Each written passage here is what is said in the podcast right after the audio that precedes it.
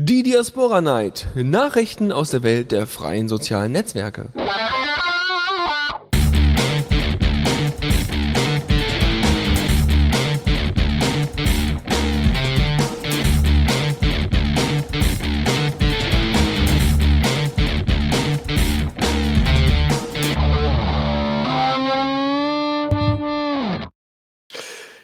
Ja, hallo und herzlich willkommen zu einer neuen Ausgabe der Diaspora Night. Und jetzt sogar diesmal vorläufig die letzte. Oh. Ja, höchstwahrscheinlich. Also zumindest die, äh, die vorläufig die letzte mit mir. Ja. Und dann, äh, wir hatten ja dazu aufgerufen, also wir hatten ja schon die letzte Sendung angekündigt, das wie vorletzte, äh, hatten wir ja schon angekündigt, dass das jetzt die letzte wird und das deswegen, weil, äh, ne, aus Gründen, die ihr dann im Blogbeitrag lesen könnt und dass wir auch nach Leuten suchen, die vielleicht die Themen vorbereiten möchten. Also das heißt, die, die Bock haben, mal Sendungen selber zu machen, aber nicht so viel von Technik und so weiter verstehen und also auch nicht so verstehen wollen dann kann der Benny streamen und ihr könnt dann einfach losmoderieren und dann loslegen. Und das macht bestimmt ja. total Spaß. Ach ja, ja, übrigens, das ist der Benny, der da ist. Juhu. Und das ist der Dennis, der andere da. Hallo. Ich zeige gerade mit dem Finger in irgendwelche Richtungen, aber ich weiß nicht, wo du bist. Ich, ich zeige immer in Richtung äh, äh, Bildschirm, weil das Mumble, ist so, Mumble, du da. kommst, ja. ja, du kommst aus der kleinen Kiste, die hier steht und über die ich jetzt hier spreche. Ja, ansonsten gibt es, glaube ich, nicht mehr viel zu erzählen, außer dass wir heute eine vollgepackte Sendung haben, wie eigentlich immer, aber diesmal äh, noch vollgepackter. Und äh, ja. Wir hauen jetzt einfach alles raus, was noch genau, da ist. alles muss raus. Und ihr könnt mich jetzt sogar direkt anschreiben. Ich bin Dennis Polari, deswegen wegen dem Chat und so. Wegen, Dennis also ihr könnt mich an. Im Chat, das ist eine Neuheit. Ja, ja, ja, ja. Also ihr könnt mich, also wenn, wenn muss, dann dürft ihr. aber, aber nur wenn muss. Ja. Äh, ja, aber ich glaube, dann lassen wir mal los mit Themen, sonst kommen wir hier nirgends hin. Diaspora aktuell.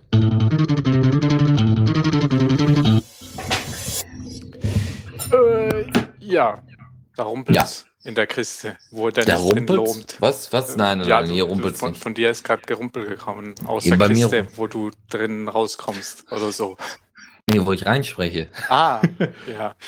äh, mir fällt gerade ein, hat Faldi nicht gesagt, dass er die Jingles live sprechen will, aber Faldi ist nicht da. Hm. Hm. Naja, dann nehmen wir halt wieder die, die aufgenommenen Jingles. Genau, man kann nicht jeden Luxus haben. Ja.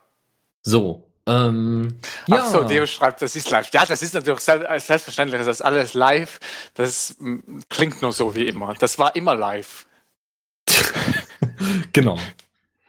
Ja, ja, also, ähm, wir müssen erstmal wieder äh, äh, schreckliche Nachrichten äh, vollbringen und überbringen. Ähm, und zwar ist ein weiterer Pott gestorben. Er hat sich zurück oh. in sein Schneckenhaus, vielleicht in die Kiste, man weiß es nicht. Ähm, hat sich, also das ist äh, über den Pott, über den wir sprechen, das ist diasp.br, also diasp, nee, diasp. Nee, ohne Punkt. Diasp, pod. Genau. Diasp, äh, pod jaspbr.org. Mann, wer genau. denkt sich denn so einen Namen aus? Kein Wunder sind die down. da wollte keiner hin, das war zu kompliziert zu schreiben. Wahrscheinlich. Und das ist der European Pod, also das ist der europäische Pod von Diaspora Brazil. Und ähm, ja, die haben gesagt, nee, wir, wir wollen jetzt nicht mehr. Ja, nee, die haben da. ja dann noch einen zweiten Pod aufgemacht, diasporabrasil.org. Ja. Der, der läuft noch. Die sollen jetzt einfach alle da umziehen. Was ich ein bisschen doof finde, die hätten doch einfach die Datenbank von dem einen Pod auf den neuen Server umziehen können. Ich meine, bloß, ich habe jetzt schon dreimal meinen Pod umgezogen. Ich hätte auch jedes Mal einen neuen Pod aufmachen können und dann löschen. Aber ich so das Problem, muss ich die Daten nicht umziehen. Ja, aber ist halt die Frage, wie du da, ob du das dann direkt einfach so reinwirfst in die Datenbank, weil du hast natürlich auch ja, äh, an, ja, weiß ich nicht, ob das so gut ist. Hm. Ich habe das direkt per äh, MySQL in SSH reingepiped, rüber direkt wieder in SS, äh, MySQL rein. Ohne, Alle wissen Bescheid. Zwischendurch irgendwie in einem File war, das lief, zack, zwei Minuten oder so war das drüben oder so. Alle wissen Bescheid, was Benny gesagt hat, ne? Also wir lassen es mal so stehen. Ja, die Daten sind auf der einen Seite rein und auf der anderen Seite wieder raus und alles war perfekt. Dazwischen war so ein bisschen Magic. so muss das erklärt werden. so einfach. Genau. Ja, das ist schade, aber das ist jetzt natürlich äh, mal der Einzelfall, dass wir das jetzt in der Sendung mal so raus. Ähm, ja, aber weil, weil es auch mal irgendwie beobachtbar war. Wir haben View Skew, Skew, die selber nicht wissen, wie sie ausgesprochen werden. ja, Äh, das ist auch wir so ein komischer Name. Aber Ja. Deus schreibt gerade so, wie ist denn deine Diaspora-ID? ikre.pod.dias, dia, dia, brr, äh, di, di, ach, fuck off, ikre.gmail.com. Ja, wahrscheinlich. Ja, das kann tatsächlich zu Problemen führen, wenn die Domain nicht ordentlich ablesbar ist. Ja, Naja, okay. Gut, das dazu. Äh, nur so als kleine Nebennotiz, falls ihr auf dem europäischen Server wart, wisst ihr jetzt, dass es zu Ende ist. also, weil, ja. Und ansonsten, wenn ihr da irgendwelche Kollegen drauf hattet, äh, dann sucht die mal wieder. Oder was, irgendwelche was interessanten ich Kollegen. nicht weiß, ob sie äh, Löschnachrichten geschickt haben für alle ihre User, die noch da waren. Weil sonst können jetzt die Accounts immer noch gefunden werden, aber man merkt nicht, dass die nicht mehr da sind. Außer Ja, man merkt es am Avatar. Genau, man merkt es am Avatar. Ähm, also die haben wohl ihren eigenen Account so selbst nicht gelöscht. Also, weil da sieht man den Avatar noch. Deswegen ist der Beitrag auch noch äh, erreichbar. Ja. Also, ist die Frage, weiß ich nicht. Ja, Wird man dann sehen. Wäre aber am saubersten, wenn sie für die gesamte Datenbank mal schnell Löschnachrichten verschicken würden. Also halt Close-Nachrichten. Mhm. Gut, das soll aber gar nicht unser Hauptthema werden, sondern Ja. es soll äh, mal ein bisschen weitergehen. Wir und haben noch wieder mehr zu Themen. Wir haben noch mehr. Ja, nur stellt euch das vor. Und zwar der Alex Talker. Talker? Ja, ich habe das richtig kopiert. Alex Talker ähm, hat gesagt, er würde gerne eine Funktion in Diaspora haben, hat einen Vorschlag gemacht, wie so oft, weil umsetzen macht ja keiner. ähm, wir, haben immer noch nicht unseren Jingle, jetzt muss es immer noch einer umsetzen. was denn? Was für ein Jingle? Ja, wir wollten noch so einen Jingle, wo dann heißt, jetzt muss es nur noch einer umsetzen. Ja, stimmt, genau, ja, so, so, genau, das hätten wir. Ah, das war, ja, mal gucken. Ähm, auf jeden Wein, Fall. nein, ich habe nichts getrunken. Dotti meinte so im Voraus, äh, ich soll mich betrinken, dass die Stimmung ein bisschen gehoben wird in der Sendung, aber ich bin total Das- nüchtern. Genau, das geht von ganz alleine, ja. Da Ja. muss man nur mal ganz laut rumschreien und dann ist man ganz motiviert. Das ist total super. Ähm, so, also Alex Talker hat gesagt, er hätte gerne ein neues Feature. Mhm. Und zwar hätte er gerne die Möglichkeit, private Nachrichten direkt an einen Aspekt zu schicken und nicht einfach nur an eine Einzelperson. Das Äh, haben wir oder schon auch schon gefragt, das wäre total cool.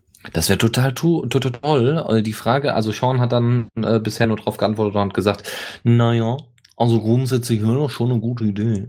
Aber wir könnten meistens äh, genau diese Funktion, die wir dann da kompliziert irgendwie und fast nicht nachvollziehbar, also User Experience mäßig, es gibt ja hier so bei den Designern, gibt es einmal so Design und dann sieht es hübsch aus und ne, man kann das gut bearbeiten und auf der anderen Seite geht es auch um Nachvollziehbarkeit. Also de, du musst ja schon bei Diaspora jedes Mal dem User erklären, wie, halt. ja, du, du musst, du, deswegen, das ist User Experience. Genau. Kurz UX Ich hab's abgekürzt. nur auf Deutsch übersetzt. Ja, ja, klar, genau, genau. So, und das ist immer so ein bisschen, wenn der, wenn der User das, was passiert in dieser Box, in der Maschine, in der Kiste, äh, nicht nachvollziehen kann bei irgendeinem Service, also private Nachrichten, da kannst du halt Nachrichten senden und so, dann ist das echt problematisch. Und das ist gerade bei so dezentralen Geschichten, wo alles ein bisschen komplizierter und aufwendiger ist und so, äh, ist es nicht so hübsch. Ja, Naja, also aber eigentlich solltest du ja gar nicht merken, dass es dezentral ist. Und dann macht es gar nicht viel komplizierter. ja, aber, aber die Fragen, ja, das aber das geht halt nicht Benutzerfreundlichkeit, wenn du gar nicht merkst, dass es dezentral wäre. Das wäre super, aber das würde trotzdem problematisch, also dass du nicht die negativen Aspekte der Dezentralität merkst, aber dass du trotzdem weißt, Mhm. oh, ist dezentral, ich kann wechseln. Ja, das wäre vielleicht ganz sinnvoll.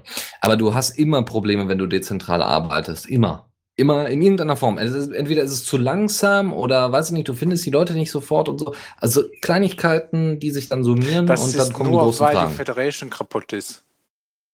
Ja, Sonst wäre das alles perfekt. Genau. Aber muss sich vielleicht mal einer hinsetzen. Ne? Wir brauchen halt einen Entwickler, der das fixt. also, zu, zum Thema. Ähm, Ja. schon, schon hatte gemeint, ähm, so User Experience mäßig wäre das nicht so toll. Also ne, für die für die, für die User Erwartung und für die Nachvollziehbarkeit des, des Benutzers. Ähm, deswegen sollte man vielleicht private Nachrichten weiterhin so verwenden, wie man sie verwendet und Aspekte weiterhin so verwendet, wie man sie verwendet, also wie Listen unter Facebook und dass man eben sagt, okay, eine bessere Alternative wäre ein Gruppenfeature. Das meint zumindest Sean und das meine ich auch. Wenn ich weiß, ich bin in der und der Gruppe und ich schreibe in die und die Gruppe und ich ähm, unter der und der Gruppe sind die und die Leute und ich schicke da was hin, dann weiß ich, das geht nur an die. Ja, wenn ich private Nachrichten schicke, will ich das eigentlich, ne, ich gehe entweder in die Gruppe und erzähle das und sonst nicht. Ja, aber ich finde, also wenn ich, ich habe, also er hat irgendwas äh, geschrieben, dass das Aspekte halt für viele Personen gibt, aber ich habe auch Aspekte für wenige Personen. Ja. Und, und da wäre es total praktisch. Gut, ich kann einen Beitrag an nur diesen Aspekt teilen und dann können alle kommentieren, die in dem Aspekt sind, weil die den dann sehen. Aber das Problem ist, ein Beitrag ist ziemlich schnell unten raus im Stream. Mhm. Genau. Deswegen, also müsste man da mal gucken, dass man das endlich auch hinzufügt. Weil ich glaube, dann würden sich auch viele, dann würde auch die Kommunikation stärker auf die Diaspora stattfinden, die jetzt derzeit auf Lumio stattfindet. Also Leute, die äh, mit dem Design zum Beispiel sich beschäftigen, könnten sich in Gruppen zusammenfinden und nicht einfach nur unter Hashtags und äh, könnten dann irgendwelche Mockups jedes Mal in die Gruppe posten. Und man wäre dann Teil der Gruppe, könnte sich das angucken und würde sich seines Lebens freuen. Ja, oder könnte da mit, mitgestalten. Ja, und bei anderen Gruppen sieht das halt ähnlich aus. Ja, Gibt es schöne Diskussionsbereiche. Ja. Gut. Das dazu, äh, Vorschlag und so weiter und so fort, könnt ihr dann dementsprechend in Luma.io kommentieren, weil wie bis, wie gesagt, bisher war nur Sean der Antwort Ja. mächtig. Äh, Schwarzfeld hat auch geschrieben, ob das Bullshit-Bingo schon verfügbar ist. Ich weiß nicht, gibt es da jetzt was? Hat Nee, Deus also da was nicht. gemacht? Ich glaube Weil, nicht, weil, weil wir schon wieder Gruppen und Federation und Dingens gesagt haben. Und Ja, ja, ihr, ihr könnt aber ihr könnt ja jetzt schon mal die Worte alle aufzählen, ja, und dann am Ende des Tages vergleichen wir da mal, welche Wörter ihr denn zu einem Bullshit-Bingo theoretisch zusammenfügen könntet. Ja, mal gucken.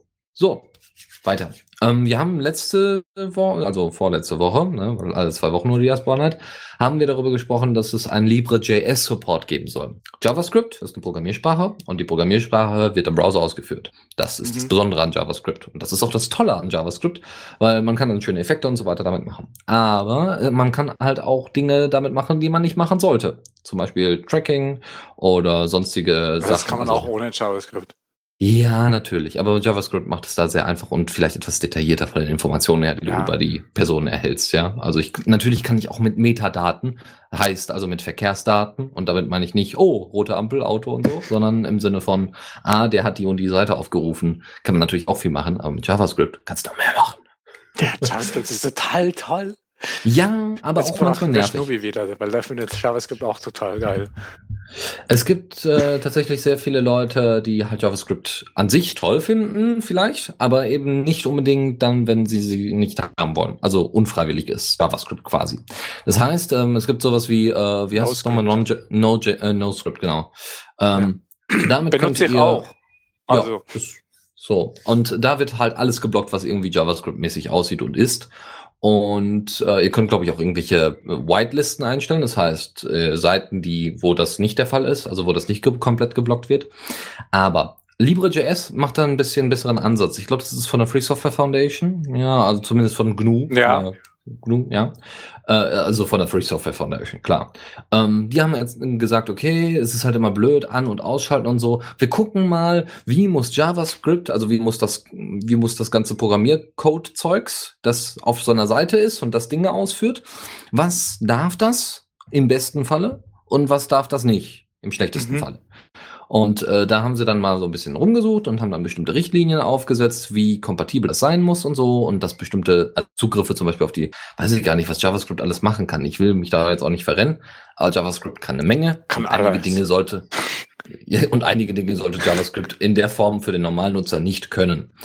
Und äh, deswegen ähm, die normalen Nutzer, die können dann einfach irgendwie so einen alten Internet Explorer benutzen, da kann es nämlich fast nichts. Und ist arschlamm und dann ist es egal. Da ja, kann nicht viel nee. passieren. nee, aber dann bist du halt total unsicher unterwegs, aber das wissen wir ja schon. Ah, das ist ein Nebeneffekt. Mhm. Auf jeden Fall kann man LibreJS sich als normales Firefox-Add-on installieren und dann sagt er auf der Seite, übrigens, dieses JavaScript will böse Dinge tun und wir unterbinden das. Das wird nicht ausgeführt oder das Skript wird geblockt oder sonst irgendwas. Das ist Hast, total hilfreich. hast du denn mittlerweile schon rausgefunden, was Gutes und was Böses JavaScript ist? Nein, nein, nein, nein. Weil ich wollte jetzt nie, da nicht auf Details rumreiten. Es reicht diese kurze Erklärung, denke ich. Dann können wir Ähm, noch anfangen, über Gut und Böse zu philosophieren. um Dann geht die Gottes Sendung Willen. noch ein paar Stunden. Um Gottes Willen, ja. Nee, bitte nicht. Das haben wir übrigens auch auf Diaspora gemacht. Ja, wer da Bock drauf hat, kann sich gerne auf meinem Profil austoben. da mal in den Beiträgen suchen. Es gibt da einen sehr schönen Radiobeitrag, wo es eine wunderbare Diskussion zu dem Thema gab. Viel Spaß beim Lesen. Ja. ähm, so. Darum geht es, dass Diaspora das auch kann. Also, dass Diaspora kein böses JavaScript mehr hat, sondern nur noch gutes JavaScript. Anführungszeichen. Ähm, und äh, ja, der, diese Abstimmung, jetzt so viel er Vorerzählung und Erklärung, was wir alles schon vor zwei Wochen gemacht haben, zusammenfassend, es gab eine Abstimmung und die war mit 18, äh, 18 Stimmen ja und mit zwei Stimmen enthalten und sonst nichts mehr. Also Mhm. keine Gegenstimmen. Jetzt brauchst es nur noch einer, der das macht. genau. Genau das. Und das ist schrecklich. Aber, Ja. äh, aber das ist gar nicht mal so kompliziert. Ich glaube, das können auch Anfänger machen. Das ist nicht so ein Riesenproblem, glaube ich. Weil wenn du guckst dir die Richtlinien an und dann dementsprechend staffelst du dann deinen äh, staffelst du dann den JavaScript-Code und guckst, wo das denn auffällt.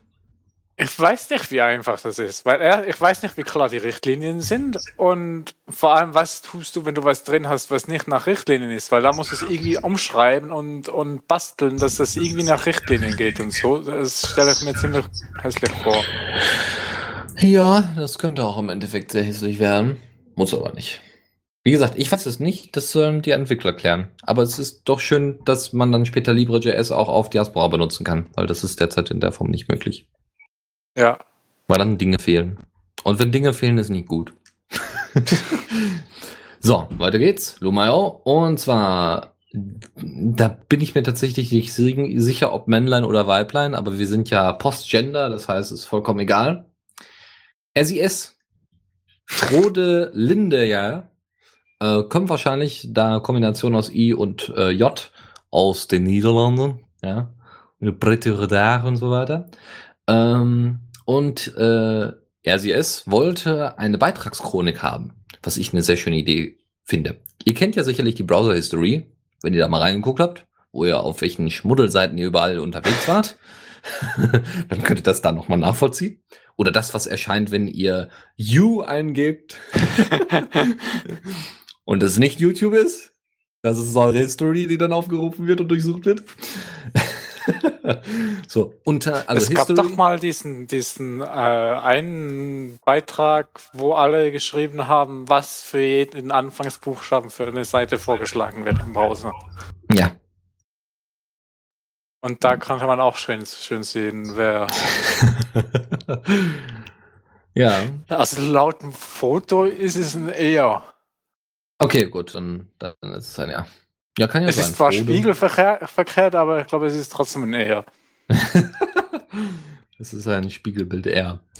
Ja, ähm, so, Beitragschronik, ja, Chronik ist gleichbedeutend mit History, das heißt einfach eine Auflistung aufgerufener Seiten, in dem Fall eine Auflistung aufge äh, ähm, bereits sehender Beiträge oder selbst geposteter Beiträge.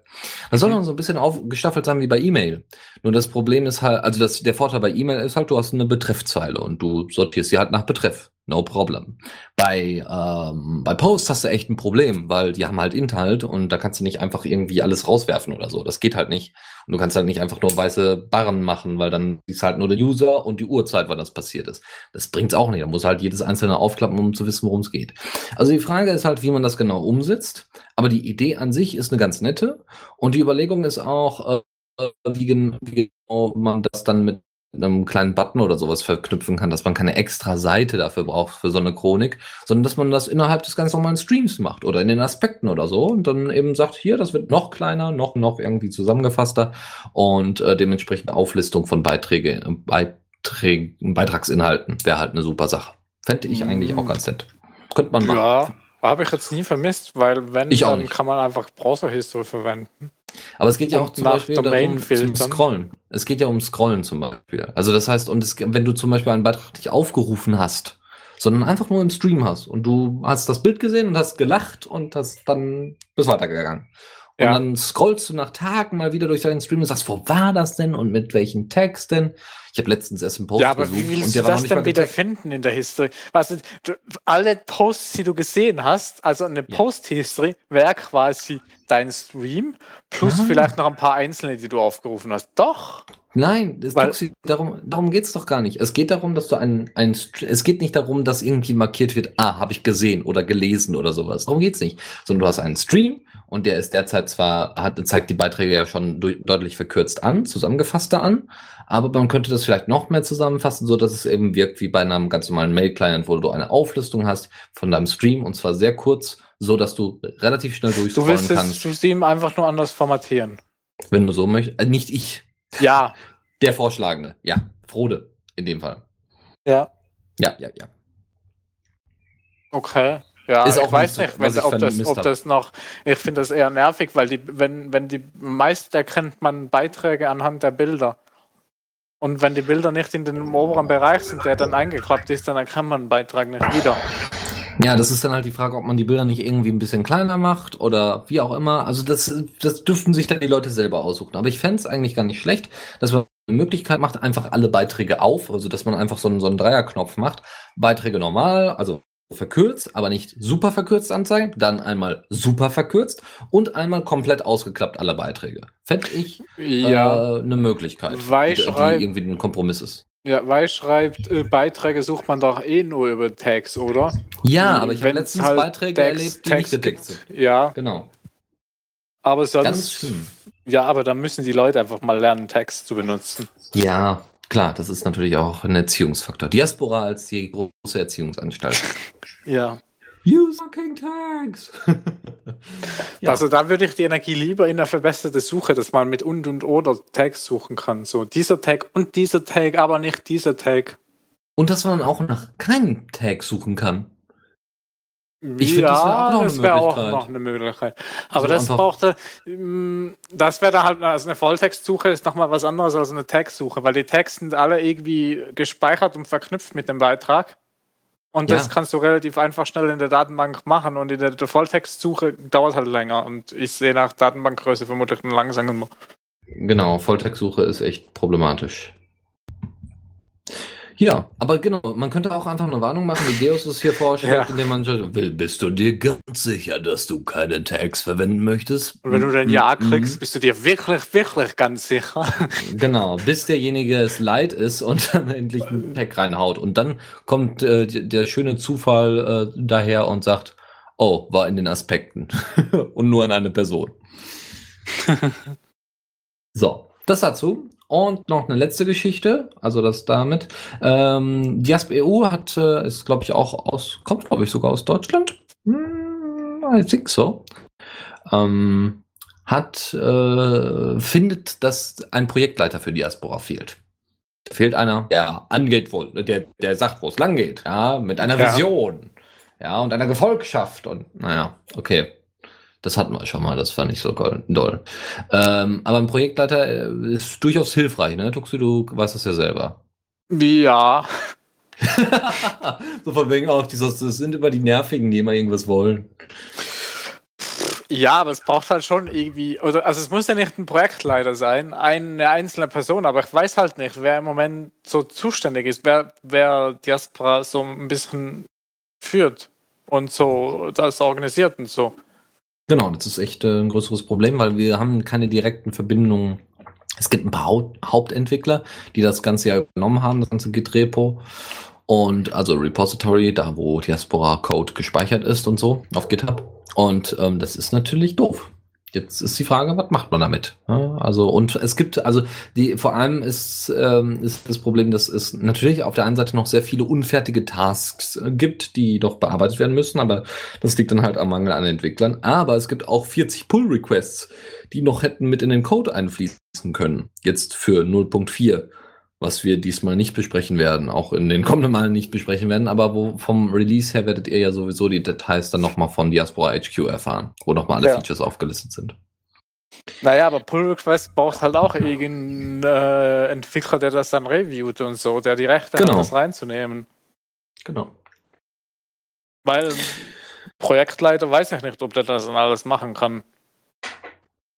Ja, aber zumindest jemand, der da irgendwie so ein bisschen Überblick hat und das irgendwie so ein bisschen delegiert. Ja, also wenn er jetzt ganz genau weiß, wenn der Projektleiter weiß, okay, ich habe jetzt den und den Entwickler und der kennt sich äh, im Bereich Sicherheit oder in, äh, Krypto irgendwie gut aus, dann schicke ich das an ihn oder sonst irgendwas. Also es da vielleicht eine bessere Staffelung der Arbeitsteilung gibt. Mhm. Und nicht einfach nur das, was sich Entwickler selber raussuchen. Das ist natürlich auch das Spaßige und schon Witzige, ne? Das ist auch klar. Ich meine, das ist nicht so einfach. So, das dazu. Das wäre die Ja. erste Rubrik. Und äh, wenn es nicht noch irgendwelche Kommentare gibt. dann, Äh, ich glaube nicht. Dann, Dann- mache ich mal weiter. Jo.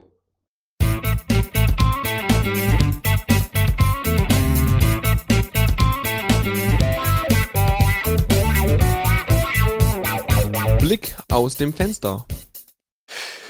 Ja, bei mir sind die Läden unten. Ha. Kann nicht rausschauen. Nee, ja, ich habe jetzt auch gerade die Rollern runtergemacht. Damit nicht, ja, damit das nicht gleich wieder stürmt hier und laut ist. Ah, So, also, und zwar hat mich auf den ersten Beitrag der Werte äh, Thomas Leister aufmerksam gemacht, der ist schon in der Linux Lounge immer mal wieder erwähnt wird, weil ne, ist halt auf Diaspora und postet halt seine Blogbeiträge und sind auch ja, immer aber sehr hier ist er auch Sachen immer wieder erwähnt, glaube ich. Genau, genau so sieht's aus. Also, wenn nicht, dann wisst ihr jetzt Bescheid. Es äh, kommt, kommt aus, äh, aus Bayern und ähm, naja, ist halt interessiert an Technik und Linux und Co. Unter anderem auch an äh, dezentralen Netzwerken und an Sicherheit in Bezug auf IT. Und äh, in dem Fall liegt es, ähm, ihr kennt ja sicherlich den Messenger Pigeon. Ja, nicht jeder Mhm. wird den kennen, einige. Einige, viele. Fast alle, die zuhören. Aber wer ihn Ja. nicht kennt, ist ein Messenger. Es ist ein Multi-Messenger. Damals konnte man noch mit MSN das ganze Ding verbinden. Kann man immer Und- noch. Äh, ja, ehrlich? Ja, Äh, warte MSN mal. gibt's doch gar nicht mehr. Gibt's das nicht mehr?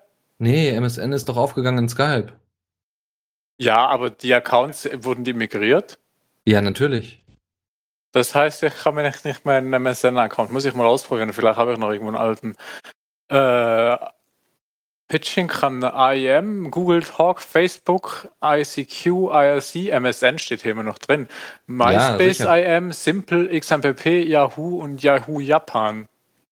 Genau. Ich bin mir noch nicht mal sicher, ob MySpace IM überhaupt noch existiert.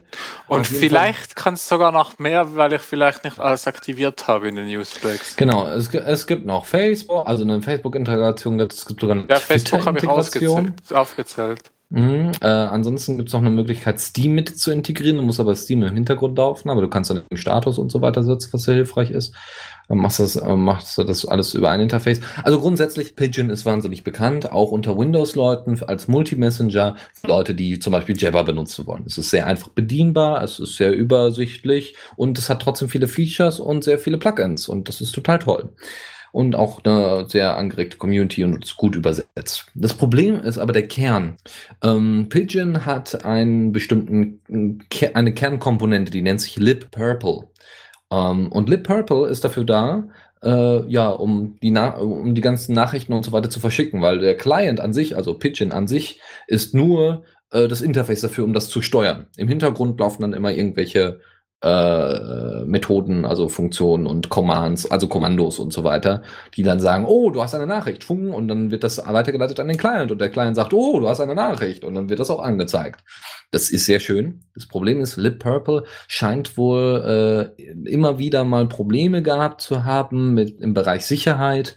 Und es gibt, äh, gab jetzt einen Se- Blogbeitrag, Ist mir gerade nichts bekannt, aber ja, also ja. Ähm, es gibt da wohl, wohl noch einige, einige Lücken und, äh, die, und die sind, gehen da wohl ein bisschen schlampig mit dem Code um. Ähm, auf jeden Fall wird immer wohl immer stärker oder immer mehr oder immer öfter mal von äh, Pigeon abgeraten und dann verwiesen auf Gargim unter anderem. Es gibt ja auch noch andere, aber Gargim hat eben nicht Lip Purple als Untergrund, als Unterbau, als Fundament, Code-Fundament, sondern benutzt was eigenes und was wohl gut entwickeltes. Und Gargim ist relativ ähnlich zu Pigeon vom Aufbau her. Wenn mich nicht alles täuscht, war Gargim eigentlich auch der Vorgänger von Pigeon, aber schlag kann das dann auch MSN? Das kann, ob das jetzt MSN kann, weiß ich nicht. Aber Weil ich habe gerade ausprobiert. MSN geht noch in Pitchin. Ah ja, gut. Ah, Gaim, okay. Gut, dann war das was anderes, ja. Also, wie gesagt, Gajim ist auf jeden Fall eine ziemlich coole, äh, coole Sache. Ich habe es ausprobiert, aber ich bin noch nicht so ganz überzeugt davon, weil das Interface ist halt zu an. Ich bin halt zu sehr an Pidgin gewöhnt. Und äh, die Pidgin-Integration mit meinem, mit meinem Linux ist halt super äh, derzeit. Ich möchte das auch nicht missen. Aber vielleicht, vielleicht setze ich mich tatsächlich mal an einer Guardium-Integration, die ordentlich funktioniert. Aber wie gesagt, bisher ähm, wahnsinnig cool sind Plugins, die einfach mal so runterladbar sind, die einfach mal so aufgelistet werden, einfach tick, tick, tick, installieren, fertig, alles ganz cool. Und auch, ne, also immer mit frischen Updates versorgt, total klasse. Ähm, ohne dass man irgendwie eine bestimmte Distribution haben muss, also ein bestimmtes Linux. Ich bin mir noch nicht mal sicher, ich glaube, Ganjam gibt es auch für Windows. Ich glaube, Ganjam läuft auch auf Windows, da müsste ich aber noch mal kurz nachgucken.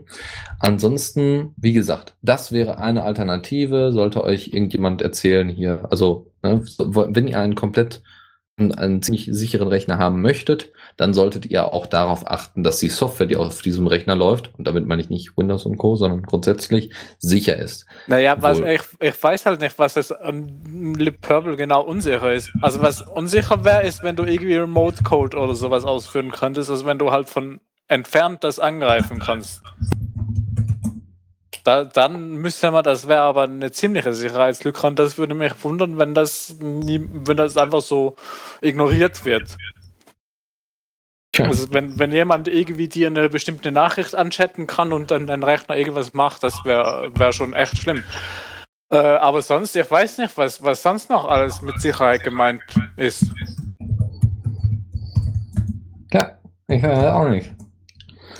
Wie gesagt, das war jetzt nur ein Beispiel. Und ähm, ja, muss man mal gucken, wie es in Zukunft läuft. Ja, aber sonst bin ich eigentlich zufrieden mit Pitchin. Und mir ist ja, nichts aufgefallen, dass das irgendwie nicht sicher ist. Mhm. Gut, das dazu. Ähm, wie gesagt, Alternativen sind ja immer gut und äh, schön, wenn ja. man dann davon weiß.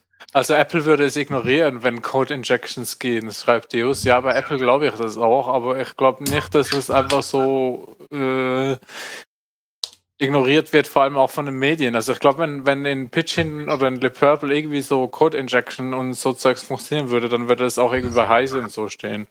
Erwarte ich jetzt ja, mal. Also da, da wäre ich vorsichtig, weil ich habe auch, jetzt mal auf die Linux-Szene bezogen, habe ich auch äh, oft von äh, sehr langzeitlichen Sicherheitsproblemen beim X-Server, also bei einer sehr elementaren Komponente des Linux-Desktops gehört, die, ähm, die dann auch nicht dauernd in den Medien war und die dann aber über zehn Jahre bestand oder über fünf Jahre bestand oder wie auch immer und dann endlich mal gefixt worden ist und solche Geschichten. Also das wird nicht jedes Mal wieder, da wird ja nicht jedes Mal wieder drauf aufmerksam gemacht, nur weil da sich nichts tut oder was tut. Oder Gut, was das stimmt auch wieder.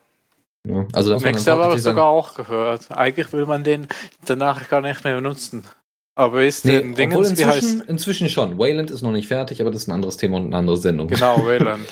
genau, so. ähm, dann, ein Link-Tipp. Äh, wir haben ja öfters mal Twister angesprochen. Das ist eine Twitter-Alternative, die auf äh, BitTorrent und Bitcoin, ja, BitTorrent weiß ich gar nicht, auf dem Bitcoin-Prinzip äh, beruht. Das heißt, es gibt eigentlich gar keine Möglichkeit, ähm, eigentlich keine Möglichkeit, wenn eine Nachricht mal draußen ist, dass man sie wieder zurückholt. Gibt es eigentlich sonst auch nicht, aber da ist es explizit in Twister eingebaut. Ähm, ne, wenn man äh, Sachen versendet. So, und wenn man jetzt mal ein bisschen sich mehr damit beschäftigt, dann man, will man vielleicht auch ein paar Leute aus der Umgebung wissen oder zumindest aus Deutschland, die man dann, denen man dann mal folgen kann. Und dafür gibt es einen kleinen Link-Tipp von uns. Es gibt eine Twist-Map für Twister-User, die angegeben haben, wo sie wohnen. Also jetzt nicht direkt so zu Hause, sondern Deutschland, England, was auch immer, und die man antwistern kann. Und äh, ja, bitte angucken, viel Spaß dabei. Ja, ist schön hübsch bunt. Ja, wie es sein soll, ne? damit man auch was erkennt. So, jetzt kommen wir zu den knallharten Themen. Ne? Jetzt geht's richtig in die Politik rein. Und zwar, das FBI will äh, Backdoors in Internetdienste gesetzlich möglich machen. Gut, interessiert uns jetzt ja erstmal nicht, weil pff, ist halt FBI und die sind halt woanders und ist alles gar kein Problem. Aber ich meine, wenn das FBI schon Backdoors haben möchte, wenn die nicht bereits schon durch die NSA und so weiter eingesetzt oder ausgenutzt werden oder sonst irgendwas, aber grundsätzlich ist das erstmal zumindest für die US-Amerikaner echt ein Riesenproblem. Aber da viele US-amerikanische Unternehmen halt auch bei uns angesiedelt sind, ob es jetzt Google ist oder ne, Facebook oder sonst was, ist es halt sehr, sehr problematisch. Also was macht man damit? Man macht folgendes. Man ähm, äh, wartet. also es geht, ja, man kann im Moment da nichts machen, außer eben diese großen Internetdienste zu meiden. Ja, soweit es eben geht. Ja. Äh, sie wollen, also das FBI hat gesagt, sie wollen ganz Sie klar wollen Mail, vieles. sie wollen Mail, die Social Networks und Peer-to-Peer-Kommunikation überwachbar machen. Also oder be- überwachbar gemacht, die muss überwachbar gemacht werden. Das soll gesetzlich festgeschrieben sein. Das heißt, offene Protokolle und so weiter, wenn die äh, oder Server oder sonstige Dienstleister von solchen Services, wenn die solche Backdoors einbauen müssten, damit das FBI darauf Zugriff hat, dann wäre, glaube ich, sogar die private Instanz ein Problem. Ja, also das, weil du bietest ja theoretisch einen Service an, wenn du selber und deine Familie und noch jemand, ja, oder deine Freunde alle auf demselben äh, Jabber-Server sind oder sowas. Das geht Mhm. natürlich nur äh, in Bezug auf Server innerhalb der USA, aber es ist halt auch alles nicht so hübsch. Ge geht den Shepard, das geht, geht das unter Social Networks? Unter, ja, doch, das würde ich sagen, ja. Also so, Mail, Social Networks und Peer-to-Peer-Communication sind nur Beispiele. Im Grunde Aber Peer-to-Peer finde ich lustig. Das heißt, du wirst dann verklagt, wenn du, wenn ich jetzt mich direkt auf deinen Rechner per SSH verbinde und die das nicht abhören können. Ja, die Typen sind halt nicht besonders helle, ja, und äh, deswegen haben sie das natürlich mit reingenommen. Peer-to-Peer-Kommunikation ist ja auch die größte Gefahr in Bezug auf Massenüberwachung, weil direkte Kommunikation, da ist halt kein Man in the Middle, also ein Server, der dann in der Mitte sagt und oh, ich nehme mal die, diese Nachricht und schicke die mal an den anderen weiter. Aber vorher lese ich sie doch. Ja, das gibt es einfach dann in der Form nicht. Und das wäre natürlich total, total böse. Äh, zumindest für die Massenüberwacher. So, ansonsten, ja, wird interessant. Und äh, es gibt jetzt erstmal Gesetzesvorschläge und Beratungen zu dem Thema. Und ähm, wie gesagt, das ist nun mal so, um mal ein Ohr in Richtung USA zu halten, dass es da auch da keinen Stopp vor der Massenüberwachung gibt, sondern dass sogar eher noch weiter ausgeweitet werden soll. So von wegen, die Blase ist vor einem Jahr geplatzt. Wir hauen jetzt noch was drauf. Ja, also es muss äh, hier wegen, ne, also aus Snowden, der kann ja erzählen, was er will, aber ist mir auch scheißegal. Wir können das mal. mehr und besser. Genau, das geht mehr und besser. Und dann werden wir auch die ganzen Whistleblower, die da irgendwie was sagen würden, würden und die hauen wir dann von Karren. Das dazu dann aber nicht nur um, FBI ist ja äh, Federal Bureau of Investigations, ist quasi sowas wie bei uns, was ist das denn? Das LKA, glaube ich. Ähm, natürlich deutlich besser ausgestattet und mit deutlich mehr Befugnissen und so weiter. Aber auch die Polizei bei uns möchte gerne, also nutzt Überwachungstechnologie, aber das ist auch wieder in den USA. Deswegen habe ich gerade fehlerhafterweise gesagt, die Polizei bei uns. Also äh, in den USA. Deus schreibt mehr so BKA. Achso, okay. Mhm. Ja, stimmt. Bundeskriminalamt, ja.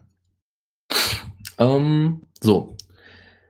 Ein Sheriff hat sich in einem Radiointerview, ja, ich will nicht sagen verplappert, aber er hat dann mal durchaus durchscheinen lassen, was denn da so an äh, Geld ausgegeben wird für die Überwachung der, äh, ich meine, für den Schutz der Bürger. und äh, wie gesagt, ein Sheriff in den USA, Radiointerview, so und erzählte dann so, ja, wir nutzen da so ein Gerät, das nennt sich Stingray. Hm, okay, Stingray, ne, war, war glaube ich irgendwie Rochen oder ich glaube irgendwie sowas. Ich glaube Rochen war das.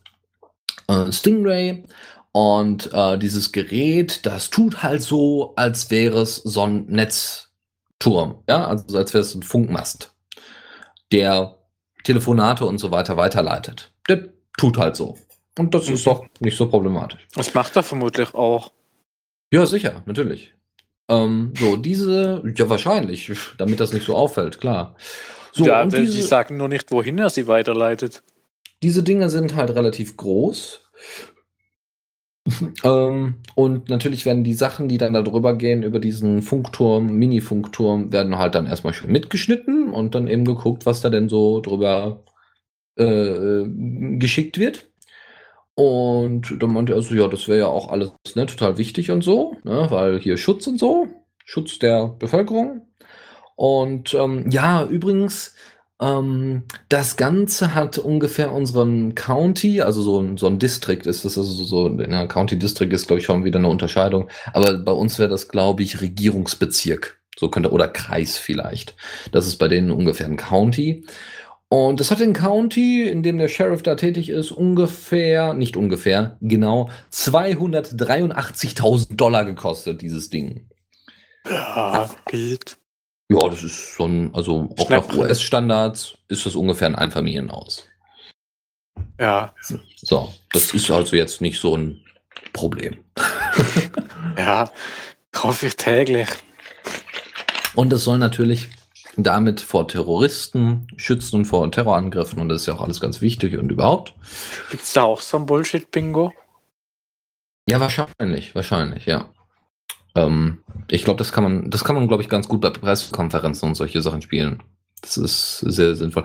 Äh, das, er hat noch betont, dass es eigentlich, der, der County benutzt das, ja, und ist wohl auch für die Kosten aufgekommen. Aber äh, nicht nur die Polizei nutzt das wohl, sondern auch natürlich Homeland Security und so weiter, also die wichtigen Leute.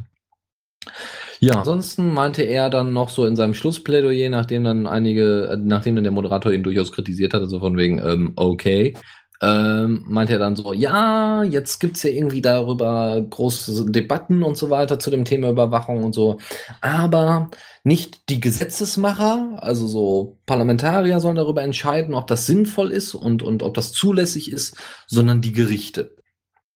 Die Mhm. Gerichte sollen darüber entscheiden. Und diese Aussage zeugt von einem unglaublichen Unverständnis von einem Rechtsstaat, weil, ähm, weil Gesetze machen und diese Gesetze dementsprechend auslegen, sind zwei unterschiedliche Bereiche. Ja, also gut, wir haben das bei uns schon in der Beschneidungsdebatte gemerkt, dass es durchaus zu, zu Problemen führen kann. Ja, also wo es dann eben nach dem, nach der juristischen Auslegung äh, ein Problem mit der Beschneidung gibt. Ja, und, und dann sagen einfach ein paar Parlamentarier, ja, aber das geht ja nicht und machen ein Gesetz, das genau das erlaubt und die Möglichkeit einräumt. Das stimmt natürlich auch, das kann auch ganz anders in eine andere Richtung gehen, aber er meint natürlich, wenn die Gerichte jetzt darüber entscheiden und wir jetzt sowieso sehr schlaffe Gesetze haben, dann ist das ja sowieso egal, weil die Gerichte werden das wahrscheinlich sowieso im Sinne für uns auslegen, weil so heftige Gesetze gibt's ja nicht. Ne? Wir haben ja nichts Böses getan, sondern wir haben nur ein Einfamilienhaus gekauft, was äh, eben Telefonate und so weiter abfängt. Ja. Ja, das dazu. Äh, so einfach kann es gehen und so einfach kann man sich auch mal versprechen. so. Aber wo wir jetzt bei Überwachung sind, und jetzt gehen wir wirklich mal so in den europäischen Raum, um sagen, in den mitteleuropäischen Raum, um zu sagen, äh, nach Deutschland. Ähm, es gibt kein Ermittlungsverfahren in Deutschland zur NSA-Überwachungs, äh, zum NSA-Überwachungsangriff. So, und dann gibt es folgendes wunderbares Zitat von Golem. Demnach sieht die Bundesanwaltschaft keine Möglichkeiten an, belastbares Material über die Aktivitäten der US-Amerikaner und des britischen Geheimdienst, Geheimdienstes G, äh, GCHQ zu kommen. Ja, also es gibt einfach, sie kommen einfach an kein Material über die Aktivitäten der US-Amerikaner und britischen Geheimdienste. Mhm. Das ist natürlich ein Problem. Ja, es gibt ja auch so wenig. Und es gibt auch kein belastendes Material, weil was, bis, bisher haben wir ja nur Präsentationen von Massenüberwachung gesehen. Aber wir brauchen ja eine Videoaufnahme, wie die uns überwachen. Also wir müssen Überwachung. sie überwachen, wie sie uns überwachen. Genau, Ja. genau so. Was natürlich total sinnvoll ist. Ja, also es wird keine, keine Ermittlungsverfahren geben, in keinster Form, weil pff, ist ja alles easy und ist ja alles problem unproblematisch. Und ähm, das Witzige ist wohl, äh, das ist nämlich das Thema, was direkt darauf folgt, Beamte, Bundesbeamte, dürfen geleakte Dokumente nicht lesen. Also die haben die geleakten Dokumenten, die haben die wohl zugespielt bekommen oder sonst irgendwie von Journalisten wahrscheinlich bekommen, die Originaldokumente. Und äh, ja, Ja, dürf, dürfen, dürfen, dürfen sie sich nicht angucken. ja, dürfen sie sich dann die Bilder anschauen oder dürfen sie es nur nicht lesen? Also, Nö, sie dürfen es weder ah, angucken dürfen noch sonst nicht was. mal die Bilder anschauen. Das ist aber Die schade. dürfen sich noch nicht mal die Bilder anschauen, weil das sind Top-Secret-Dokumente und das würde ja dann gegen Sicherheitsauflagen verstö äh, verstoßen. Und übrigens, die Regierung darf sich solche Dokumente auch nicht angucken, sonst würden die sich nach unserem Gesetz strafbar machen. Die würden sich strafbar machen, weil Geheimnisse und so lesen ist ja böse. Das ist äh, heftig. Und das ist also Strafbarkeit nicht im Sinne von, ne, also so richtig mit, äh, mit Gefängnisstrafen. So ein bisschen. Und das ist schon, das ist schon ziemlich heftig. Also unsere eigene Regierung, die überwacht wird, dass sich die Dokumente, die ihre Überwachung quasi äh, unterstreichen und unterstützen, dürfen die nicht, äh, dürfen die sich nicht angucken. Die dürfen sich nicht angucken, wie sie überwacht werden. Gut, guten Abend. Ja, also ja, das ist, das ist schon. Aber das erklärt, wieso sie keine Beweise finden. wahrscheinlich, ja, genau. Weil das sie die Beweise einfach gar nicht lesen dürfen. Das ist so, das genau. sollte sie ich auch mal machen. Du musst einfach sagen, wieso soll ich mein, meine Wohnung aufräumen? Ich sehe doch gar nicht, dass sie dreckig ist. Weil ich die Hände vor der Augen zumachen muss. Ja, aber kann man das nicht? Das ist ja wie wenn du jetzt irgendwie jemanden umbringen würdest und dann der Polizei sagt, nee, das sind meine Pro Beweise, die dürft ihr nicht anschauen. Ja, Dann Ja, kann genau. dir gar nichts passieren. Das Ja. ist total einfach. so funktioniert das. Ich muss ganz ehrlich sagen, ähm, es gibt wohl irgendwelche Möglichkeiten, also es gibt äh, sehr viel Kritik, weil dieser Bundesanwalt, äh, der, der unterhält sich natürlich mit der Merkel und dementsprechend Generalbundesanwalt Runge heißt er, glaube ich, ähm, der hat sich natürlich unterhalten mit äh, Frau Merkel und dementsprechend, wie das denn politisch am besten umzusetzen ist. Nicht nur politisch, aber auch juristisch. Und ähm, es gibt auch sehr, sehr viel Kritik von außen, die das denn, die das denn in Frage stellt. Diese Rechtsbeugung gibt es in, einer, in einigen äh, Versionen die Wortwahl Rechtsbeugung im Sinne von Manipulation der Rechtsauslegung oder in Anführungszeichen falsche Rechtsauslegung. Ähm, vielleicht gibt es da in Zukunft noch andere. Ich hoffe mal, dass es da irgendwelche Möglichkeiten zu, äh, zu Alternativen gibt. Ich muss tatsächlich sagen, ich bin, weiß nur bedingt über die, die Generalbundesanwaltschaft, äh, also die Bundesanwalt, äh, Bundesanwaltskammer, nee, Bundes, Bundesrechtskammer, irgendwie so, äh, weiß ich nur bedingt Bescheid. Deswegen will ich da nichts weiter drüber verlieren. Aber wenn es da Kritik gibt, vielleicht mal reinhören und reingucken und so weiter, kann sicherlich sehr, sehr interessant werden, wenn man sich für sowas interessiert. Mhm. Gut, wir machen aber weiter, ähm, weil es ist ja nicht genug, ja. Wir, wir müssen hier ein bisschen Spaß reinbringen, weil es ist eigentlich alles nur noch zum Heulen. Yay, Spaß. Folgendes Tat von unserem Verteidigungsminister Thomas de Maizière. Die USA, die Beziehung zur USA, warte mal, nee, was stehen? Genau. Ich will gerne noch einmal unterstreichen, dass unsere deutsch-amerikanischen Beziehungen wichtiger sind als das schwierige Thema NSA. Zitat Ende. Aha. Also, Warte, ich muss das gerade nochmal lesen und verstehen. Also, Kuscheln mit den USA ist wichtiger, als den, den Stinkefinger zu zeigen. Weil NSA Ah, ist ja auch nicht so jetzt- wichtig. Massenüberwachung der Bürger ist und auch Massenüberwachung, also Überwachung des Merkel-Handys, ist nicht so schlimm wie Kuscheln mit den USA. ja, So, Kuscheln. Abend. Das Interessante ist ja, dass Thomas de Maizière noch selbst unter Netzpolitikern, die ja sowieso relativ kritisch sind, aber äh, selbst unter Netzpolitikern durchaus noch irgendwie äh, als ein Mann mit ein bisschen Rückgrat äh, genommen worden ist, weil er hat ungefähr äh, drei Monaten, glaube ich, war das, hat er folgendes gesagt. Wenn zwei Drittel dessen, was Edward Snowden vorträgt oder was unter Berufung auf ihn als Quelle vorgetragen wird, stimmen, dann komme ich zu dem Schluss, die USA handeln ohne Maß. Das war vor zwei Monaten, zwei, nicht drei, zwei Monaten. Ja, und danach sagt er, ja, übrigens, NSA ist nicht so wichtig. Hauptsache, wir und der Kumpel Obama lädt uns mal Ja. zum Grillen ein. Kuscheln. Ja. Da. Dann äh, gab es noch ein Zitat von ihm und zwar, ich glaube, wir müssen einfach mit etwas mehr gegenseitigem Verständnis operieren. Wir müssen verstehen, der Angriff, der am 11. September war, kam von außen nach Amerika. Und das war ein Rein. Aber das hat er nicht gesagt. Ja, Deswegen ist das Aufklärungsinteresse nach außen besonders groß. Und ich darf daran erinnern, dass Atta, also einer der Mithelfer, äh, in Hamburg den Anschlag mitgeplant hatte. So. Also, er legitimiert halt wieder mit dem 11. September und Terrorangriffen und so weiter und so fort und dass es eben auch Terrorzellen innerhalb äh, Deutschlands gegeben hat, legitimiert er damit auch wieder mit Massenüberwachung. Das, äh, und dass das ja auch alles irgendwie verständlich ist. Ja, also er ist quasi ein Obama-Versteher, wo wir ja jetzt schon Putin-Versteher als so ein negatives Wort äh, äh, etabliert haben. Ja, er ist ein Obama-Versteher. Ich meine, 11. kriegt September. man dann so da ist eine Auszeichnung, so ein Zertifikat. ja, das ist so ein Dokument, das unterschreibt der Präsident persönlich und sagt, der versteht mich. Und dann so Herzchen. Ja, kleiner Ja. drei. genau, genau. Äh, we see us. Oh, I see you. Dazu, ne, also der Typ, der gerade gesagt hat, übrigens, NSA, das ist auch gar nicht so wichtig, weil wir arbeiten selber an derselben Geschichte, die die NSA gerade macht. Und das ist kein Witz, das ist jetzt das Folgethema. Das Verteidigungsministerium arbeitet an Massenüberwachungssoftware. Wer hätte es gedacht? Oder Oh. Angezweifelt. Also uns wundert ja inzwischen jetzt nichts mehr, hoffe ich mal zumindest. Obwohl, nee, hoffen nicht. Weil ich hoffe, dass es noch einige Leute wundert. Vielleicht macht das dann irgendwann mal so ping, ping, ping, ping, ping, ping, ja. Und, Ja, und die Leute werden wahnsinnig und gehen auf die Straße und machen einen riesen Radau und dann, dann, buh, ja. mich hat nicht mal die NSA überrascht damals. Was ist das jetzt schon ein Jahr her oder so? Das ist jetzt ein Jahr her, ja. Ja. Das hat mich auch schon nicht überrascht, weil eigentlich habe ich damit gerechnet. Ja, ich auch. Das Problem ist, dass es selbst nach, nachdem es viele Leute, viele Leute, uns jetzt vielleicht nicht, weil wir vielleicht ein bisschen mit Technik mehr bewandert sind und wissen, welche Probleme es geben kann, deswegen nutzen wir ja nicht unbedingt zentral proprietäre Software und so.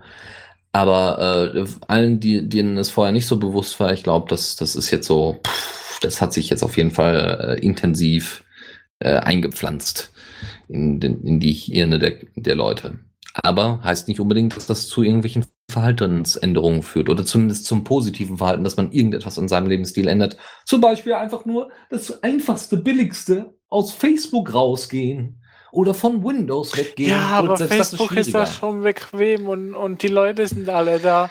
Ach, Ja. scheiß auf NSA. Kuscheln ist viel wichtiger. Ja, ja, genau so. Ja. So, also, nochmal zur Massenüberwachungssoftware des Verteidigungsministeriums. Wie gesagt, Thomas de Maizière, Verteidigungsminister, sagt NSA, wir haben selber was. Und zwar nennt sich das, es muss natürlich auch ein schönes Wort dafür geben. Jetzt pass auf. Das ist, das ist fantastisch. Ja, Der Begriff heißt, also das Programm unter dem Namen ja, Wissenserschließung aus offenen Quellen. äh, ja. Wissenserschließung aus offenen Quellen. Also, das würde Ja. quasi sein, ich gehe auf die Wikipedia und gucke mir das an. Also ich das, ist das nur eine Definition von offenen Quellen. Nein, nein, nein. Wissenserschließung aus offenen Quellen, nämlich das abgekürzt VEROC, also mit Q oder W, Ja, VEROQ, ähm, ist äh, quasi das Programm, äh, also die, diese, die, das Programm, äh, das Projekt, unter dem, äh, in dem diese Massenüberwachungssoftware ähm, ausgeführt wird. Und zwar sollen damit soll eine Überwach äh, Massenüberwachung des Netzes stattfinden. Das heißt, man untersucht soziale Netzwerke, was wird da gepostet, wie wird das gepostet, und wir da irgendwelchen Radau und so weiter vor, vorher feststellen, bevor überhaupt passiert. Ja, und wie schnell können wir da Polizisten und so weiter hinstellen, äh, die dann etwas dagegen tun. ja wenn die und das- Frage ist, ist das eine offene Quelle? Ja, natürlich.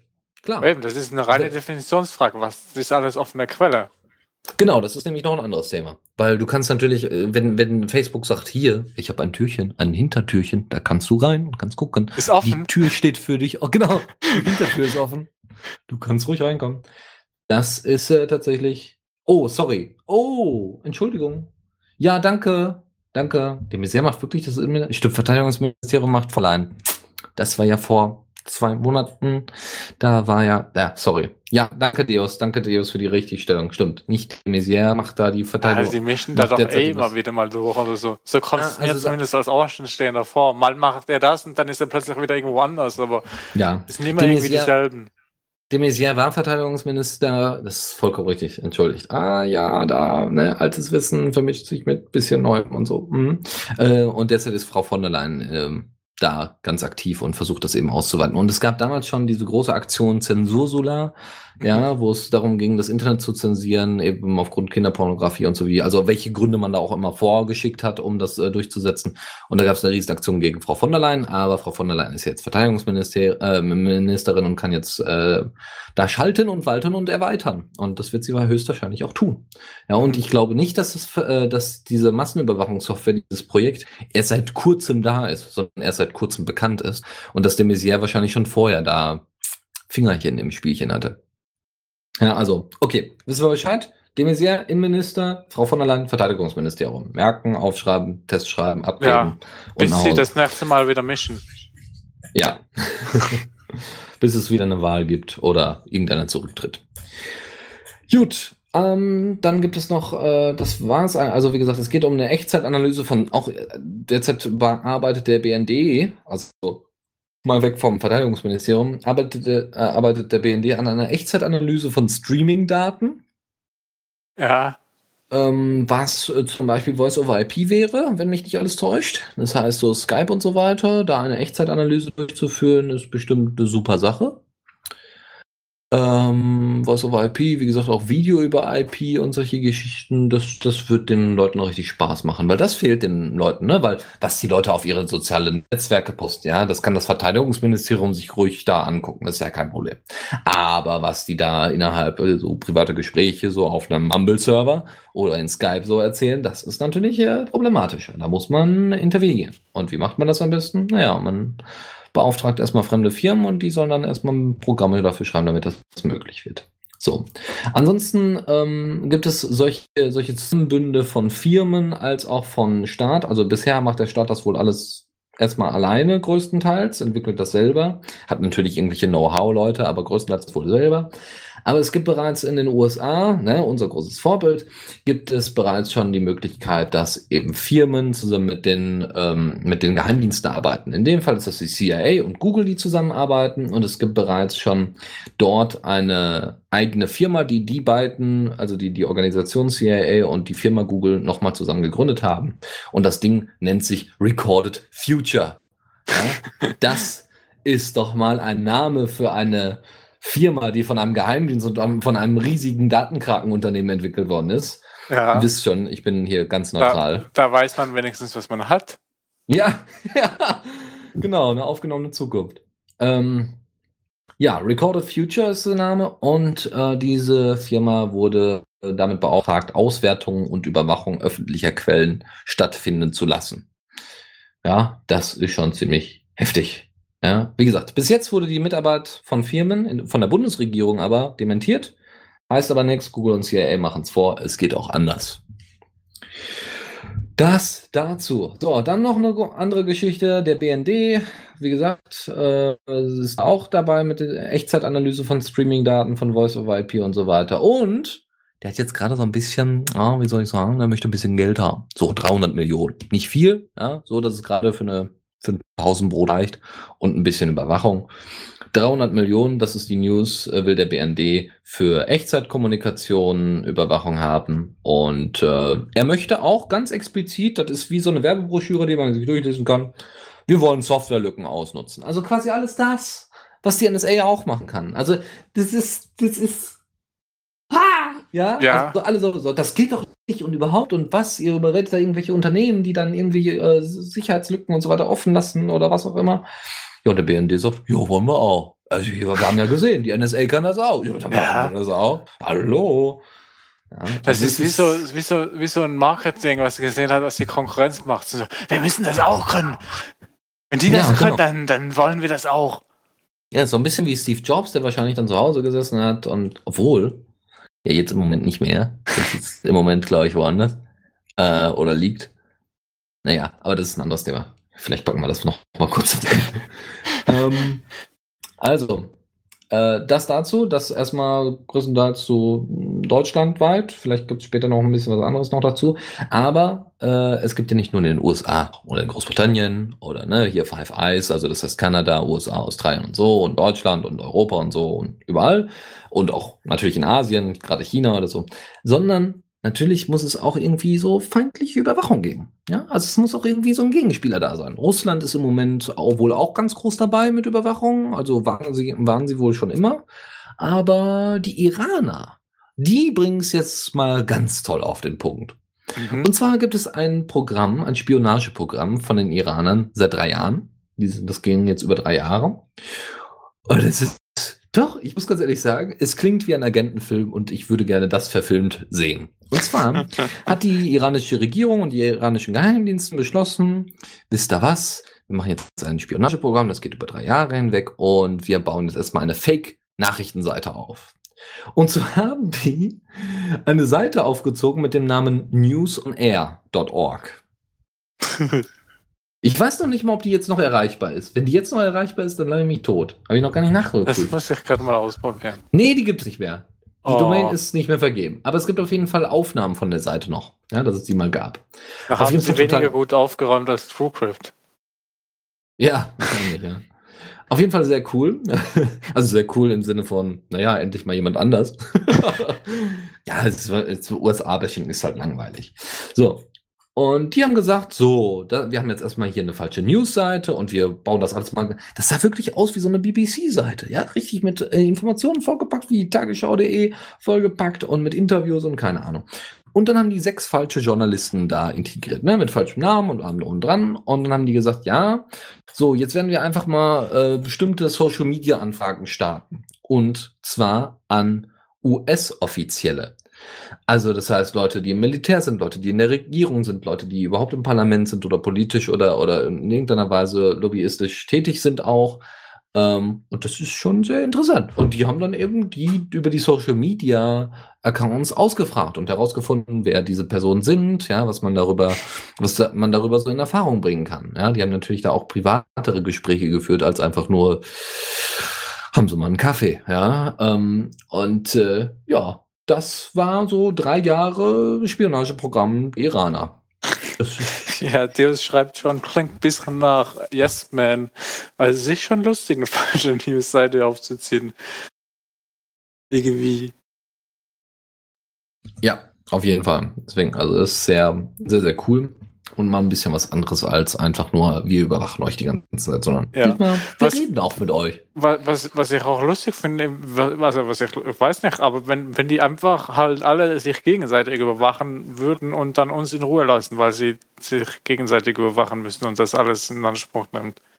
Ja, mir wäre es ja egal, wenn sie das nur bei US-Offiziellen machen oder bei irgendwelchen Parlamentariern. Ich meine, das wäre auch problematisch, keine Frage. Ja, das würde unsere Demokratie deutlich erschüttern. Aber das, was derzeit läuft, so Massenüberwachung, ähm, ja, die Demokratie, also Demos, das Volk, wenn das, also Bevölkerung überwacht wird, dann haben wir echt ein Problem. Mhm. Auch wenn die, ne, also das ist, da kann man ja dann auch so viel Demokratiekritik und so weiter rein verpacken, das will ich alles gar nicht noch und das macht auch keinen Sinn, aber es geht erstmal um die Massenüberwachung. Wir gehen mal von einem ja. funktionierenden Rechtsstaat und so weiter aus. So, das dazu. Jetzt kommen wir mal zu ein bisschen, ja, freundlicheren Sachen. So nach und nach. Es wird, es wird von der Stimmung her vielleicht jetzt mal etwas hui. Und hui, zwar gibt es. Kriegse. Zu Dead Drops. Äh, Dead Drops, das waren doch diese Dinge, diese Sticks, die irgendwo in der Wand sind, oder nicht? Genau so sieht es aus. Das ist ein Kunstprojekt von Aram Bartol unter anderem. Den sollte man sich merken. Das ist ein, Berlin, ist ein Berliner äh, Künstler, der ganz coole Aktionen gemacht hat. Zum Beispiel auch ein, DS, äh, ein, äh, ein DVD- oder CD-Laufwerk innerhalb einer Mauer. Das war schon nicht schlecht. Ja, das heißt, Leute haben da einfach CDs reingeworfen und die wurden dann dementsprechend ausgewertet, was da denn drauf ist und so. Das wurde später als Kunstinstallation präsentiert. Das war ganz cool. Ähm, so, Dead Drops war eine seiner Aktionen. Ähm, und Dead Drops, wie gesagt, genau, sind USB-Sticks in, äh, in, in Mauerwerk oder mitten in der Stadt und da kannst du, gehst du dann einfach hin, ja, und kannst dann da Daten zum Beispiel austauschen. Ziemlich cool. Mhm. Wenn nicht die ganze Stadt überwacht wird, ne? Videokameras und Co. So. Ja, man sollte die Sticks wenn möglich irgendwo einmauern, wo gerade keine Überwachungskamera drüber hängt. Ja, klar, logisch. so, aber ähm, es muss natürlich dann auch so zentral sein, dass du es äh, relativ leicht erreichen kannst, ne? Ja. Ich meine, auch mal auf dem Bauernhof, das bringt halt nichts, weil da musst du erstmal eine Stunde hinfahren. So, also Dead Drops. Und zwar geht es diesmal um den Dead Drops Hack Day. Die Idee von Dead Drops ist, glaube ich, auch schon einige Jahre alt und äh, es, die Seite wurde ja auch ne, von einigen Freiwilligen aufgebaut und, und, und. Ja, er hat ja ein eigenes Archiv mit direkter Vernetzung zu Maps und Bildern und Ahnung. Total toll. So, und jetzt soll am 22. Juni in Berlin Mitte in der Seabase, ja, dem Hackerspace, der wohl den Berlinern als auch den Außenstehenden am meisten bekannt sein sollte. Ja. Dort soll auf jeden Fall der Dead Drops Hack Day stattfinden. Ihr könnt da hinfahren und könnt dann eben mithelfen, deaddrops.com wieder in, zum Strahlen zu bringen was eine schöne Aktion ist. Und natürlich wird es noch andere Möglichkeiten geben, wie man eben mit Dead Drops vielleicht auch, wie man Dead Drops theoretisch erweitern könnte. Nicht einfach nur USB-Sticks in die Wand haut, sondern dass man dementsprechend kleine Cases baut, die ganz gut irgendwo hingelangen können. Und, und, und. Also all solche Möglichkeiten sollen ausgeschöpft werden und ihr könnt da mitmachen, wenn ihr in Berlin wohnt oder wenn ihr nach Berlin fahren wollt am 22. Juni. Ja. Das dazu. Ja, das ist ein bisschen weit von mir. Ja, für mich auch. Sorry. Ach Mann. ja. So war das nicht gemeint. ja. Okay. Also, ja. so, was ist mit TrueCrypt passiert, Benny? Ja, die waren irgendwie von einem Tag auf den anderen weg. Oder halt, da dann? stand halt plötzlich auf, also die Webseite gab es nicht mehr, wurde weiter, weitergeleitet auf äh, SourceForge und da stand dann halt TrueCrypt ist unsicher und keiner wusste, was los ist. Und dann fingen die Verschwörungstheorien an. Ja, sicher. ich meine, ist ja auch nachvollziehbar, oder? Ja, Man muss dazu sagen, Open, äh, Open TrueCrypt, jetzt geht's los. TrueCrypt ist ähm, Open Source, aber nicht freie O- Software. Ist, Nee, ist ja, Source. doch Open Source, ja, aber nicht genau, so rum war es. Aber es ist halt so Genau. eine komische Lizenz. Das ist, glaube ich, die MIT-License, wenn mich nicht alles täuscht. Nee, Also MIT wäre ja einfach äh, Open Source. MIT ist Ja, doch ist Open ja. Source, da ist- kann. Ja, aber Ja, ja. Es geht um freie Software. Freie Software und Open Source ist nicht dasselbe. ja schon. Aber ich dachte, MIT wäre noch eine freie Software. Ja, schreibt die es auch. Das ist MIT ja- ist doch frei. Ja, oder ist es einfach nur Open Source? Ich dachte. Nee, MIT ist frei, dachte ich. Und ich dachte, Okay. TrueCrypt hat irgendwie so eine eigene TrueCrypt-Lizenz. Ja, das kann sogar sein, ja. Okay.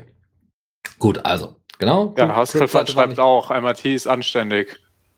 Okay, gut, also Bescheid. Danke.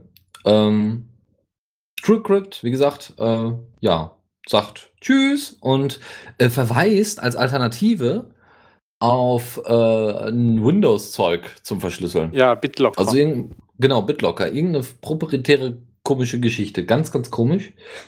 Ja, und Ja. unter, unter Mac verweisen sie auch auf wirklich so ein eingebautes Skript, wobei sie auf dem Screenshot die Encryption anschalten, was auch ganz lustig ist. äh, und, und bei Linux schreiben sie einfach, lest die Doku.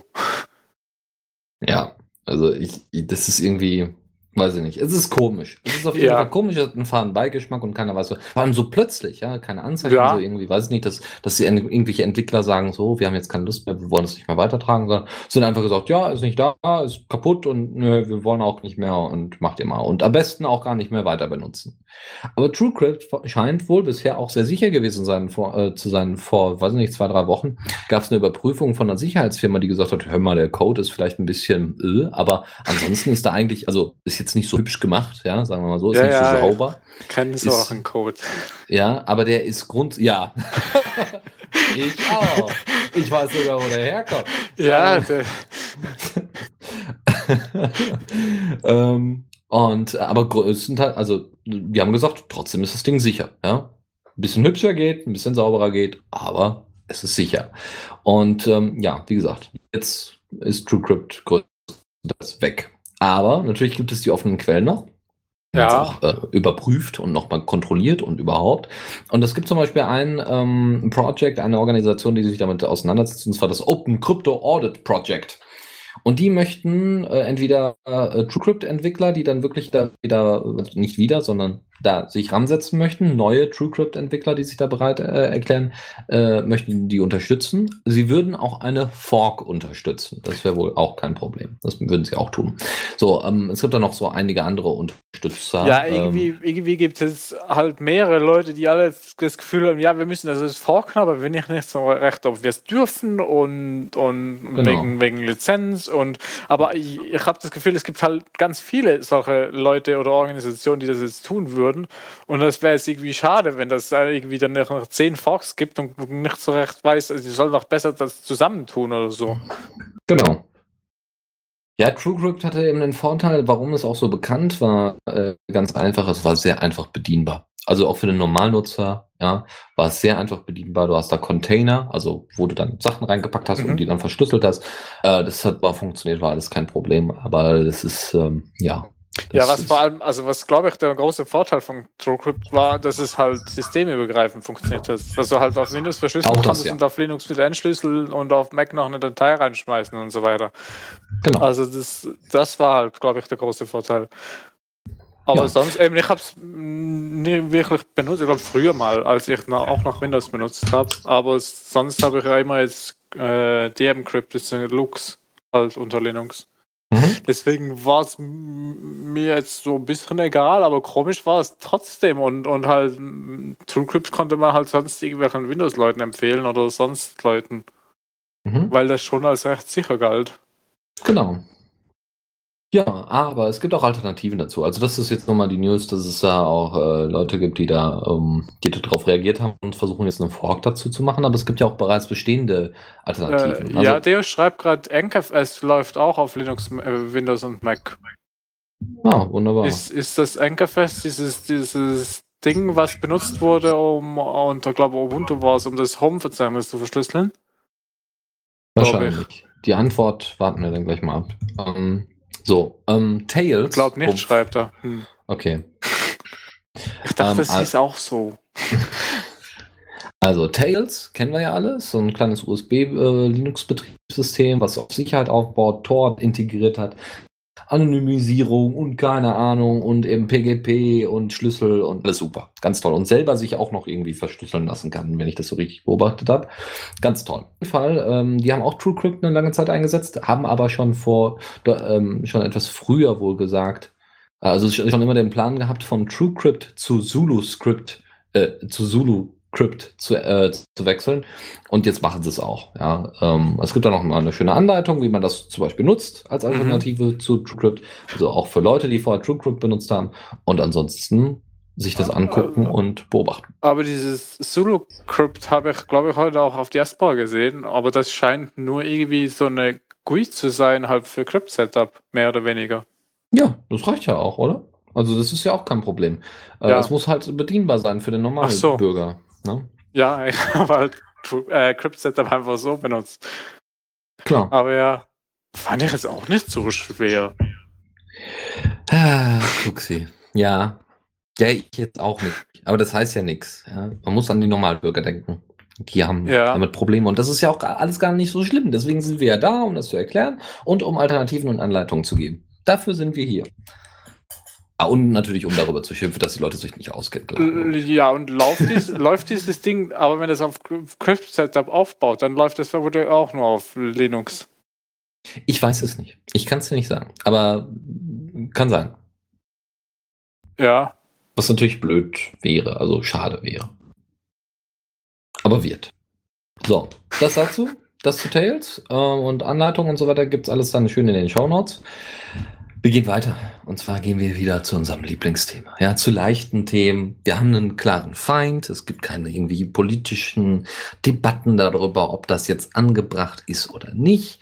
Nein, es gibt einfach wieder einen Feind und da, der nennt sich Facebook. Ja, Facebook ist böse. Wir wissen das. Wir wissen, dass wir dagegen arbeiten müssen und etwas dafür tun müssen, dass die Leute wechseln zu dezentralen sozialen Netzwerken. Und das ist alles so schön einfach. Ja, die blaue Gefahr steht uns gegenüber und was sagen wir ihr?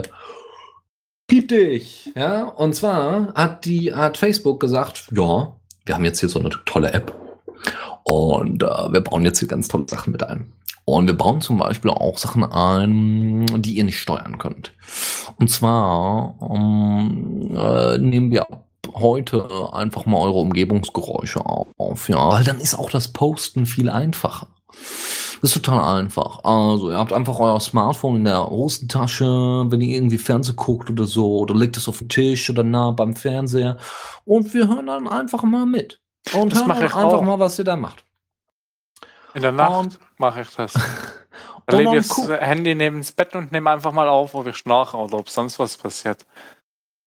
Und dann gucken wir einfach mal, was dabei rumkommt. Und wenn ihr gerade irgendwie Game of Thrones guckt und die und die aus äh, die und die Aussage von Game of Thrones, ja, äh, die Ausgabe, ja, die Folge, dann packen wir das für euch schon perfekt quasi verlinkt mit Vorschau und anderem und dann packen wir auf Facebook direkt schon. Also nicht nicht direkt gepostet, aber ja, wir haben schon mal da Vorschau für euch fertig äh, vorbereitet. Ihr könnt das einfach, ich gucke gerade Game of Thrones, bla bla bla, Episode Dings.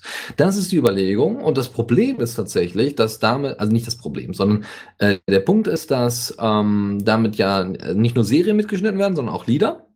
Ähm, und Uh, äh, somit. Nee, Nicht? Kommt Nee, dann nicht die GEMA zu Facebook und sagt, hier, ihr habt Musik gehört?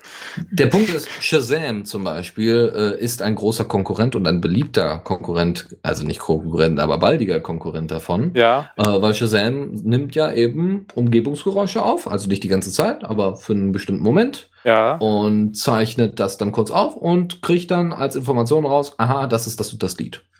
Ja, So funktioniert die App. Das ist funktioniert so, sogar mit Pfeifen und Singen. Genau.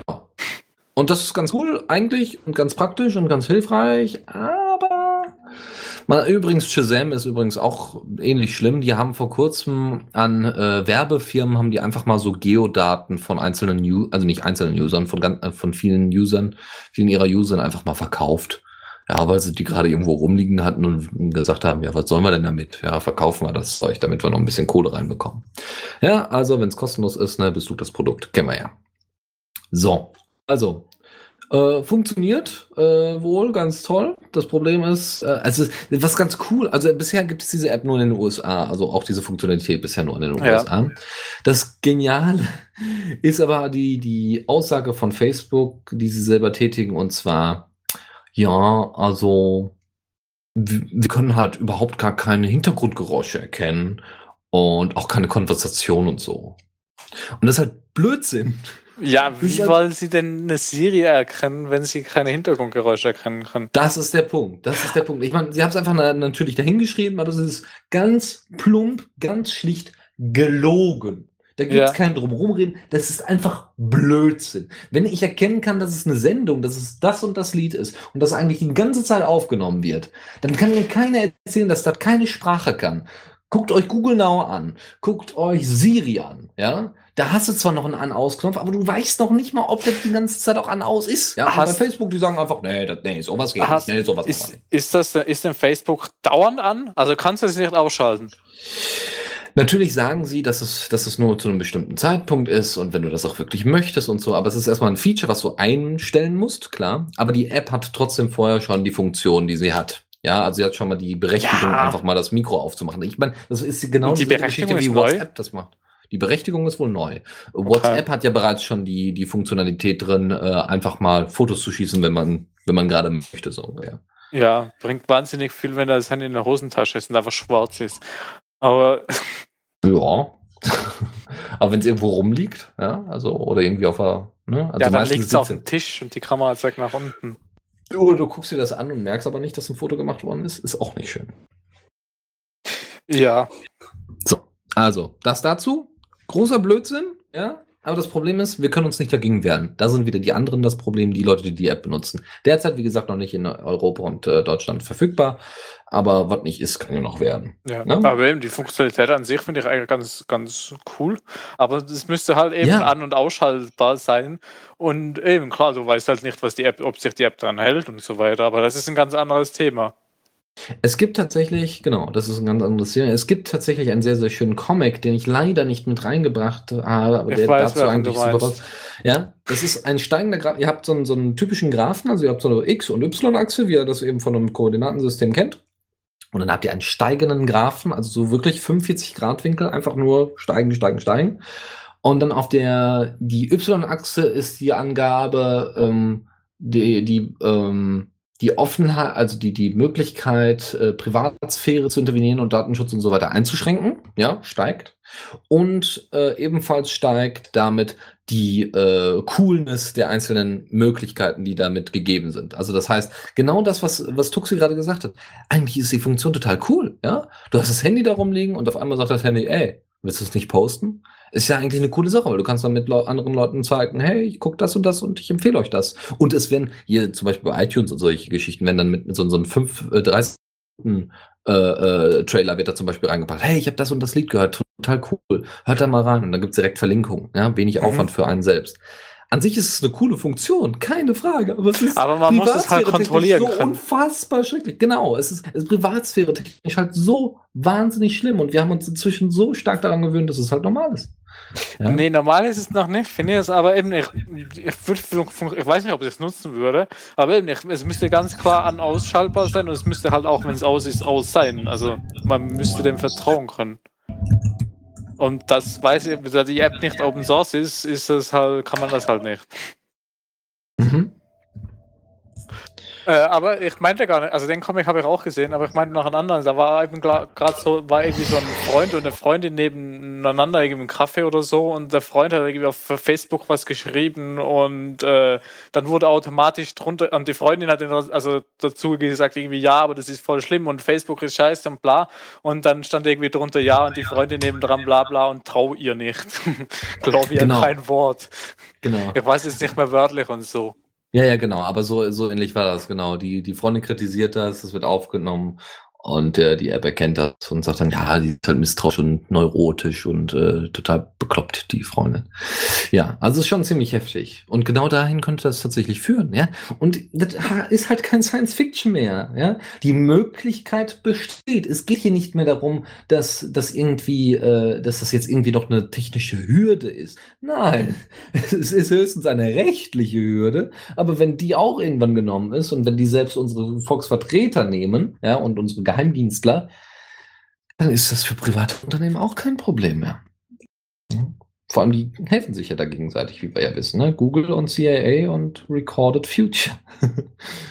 so, zwei Link-Tipps, damit wir hier mal ein bisschen Freudigkeit, also hm, Kürze und Würze mit reinbringen. Von Glenn Greenwald gibt es das Buch No Place to Hide. Ich habe hier No Play to Hide, das ist nicht ganz richtig. No Place to Hide. Kein Platz, um sie zu verstecken. Und äh, da gibt es eine schöne Rezension. Guckt euch hier an von Netzpolitik.org. Äh, ich kann euch gleich das Ende verraten. Im, nicht im Sinne von gut oder schlecht, das könnt ihr euch selber durchlesen. Aber ihr solltet euch auf jeden Fall die englischsprachige Version euch mal angucken, weil die ist wohl einfacher zu lesen als die deutschsprachige Version, weil die wohl sehr langatmig ist und sehr ja, nicht so schön. Also wenn ihr gut Englisch könnt, kein Problem, haut euch das lieber dann auf Englisch rein. Gut, dann noch einen anderen Link-Tipp und zwar gibt es äh, aus einem Konsortium von NDR, WDR und Zeit, glaube ich, ähm, ein Dokumentarfilm, äh, der in zwei Teile aufgebaut worden ist, und zwar Verschwörung gegen die Freiheit, wo es eben genau über diese Massenüberwachung geht. Und in der Zeit gab es auch noch mal einige Features, die kann man sich vielleicht auch mal reintun, obwohl ist alles immer natürlich mit Vorsicht zu genießen, aber solange das Thema in der Öffentlichkeit äh, präsent ist und äh, warm gehalten wird, ist das gut. Ja? Ähm, wie die dementsprechende Darstellung ist, ist natürlich dann nochmal zu bewerten. Ja, und welche Medien da denn was schreiben. Das ist auch zu bewerten. So, das zu den Link-Tipps. Ansonsten haben wir jetzt noch drei News. Die erste News, Proton Mail. Proton Mail ist passend zu den Urhebern Proton, also Proton, Protonen und so, äh, von dem MIT, also von dem Massachusetts Institute of Technology und vom CERN entwickelt worden. MIT und CERN haben zusammen sich gedacht, wir bauen jetzt mal verschlüsselte Mail.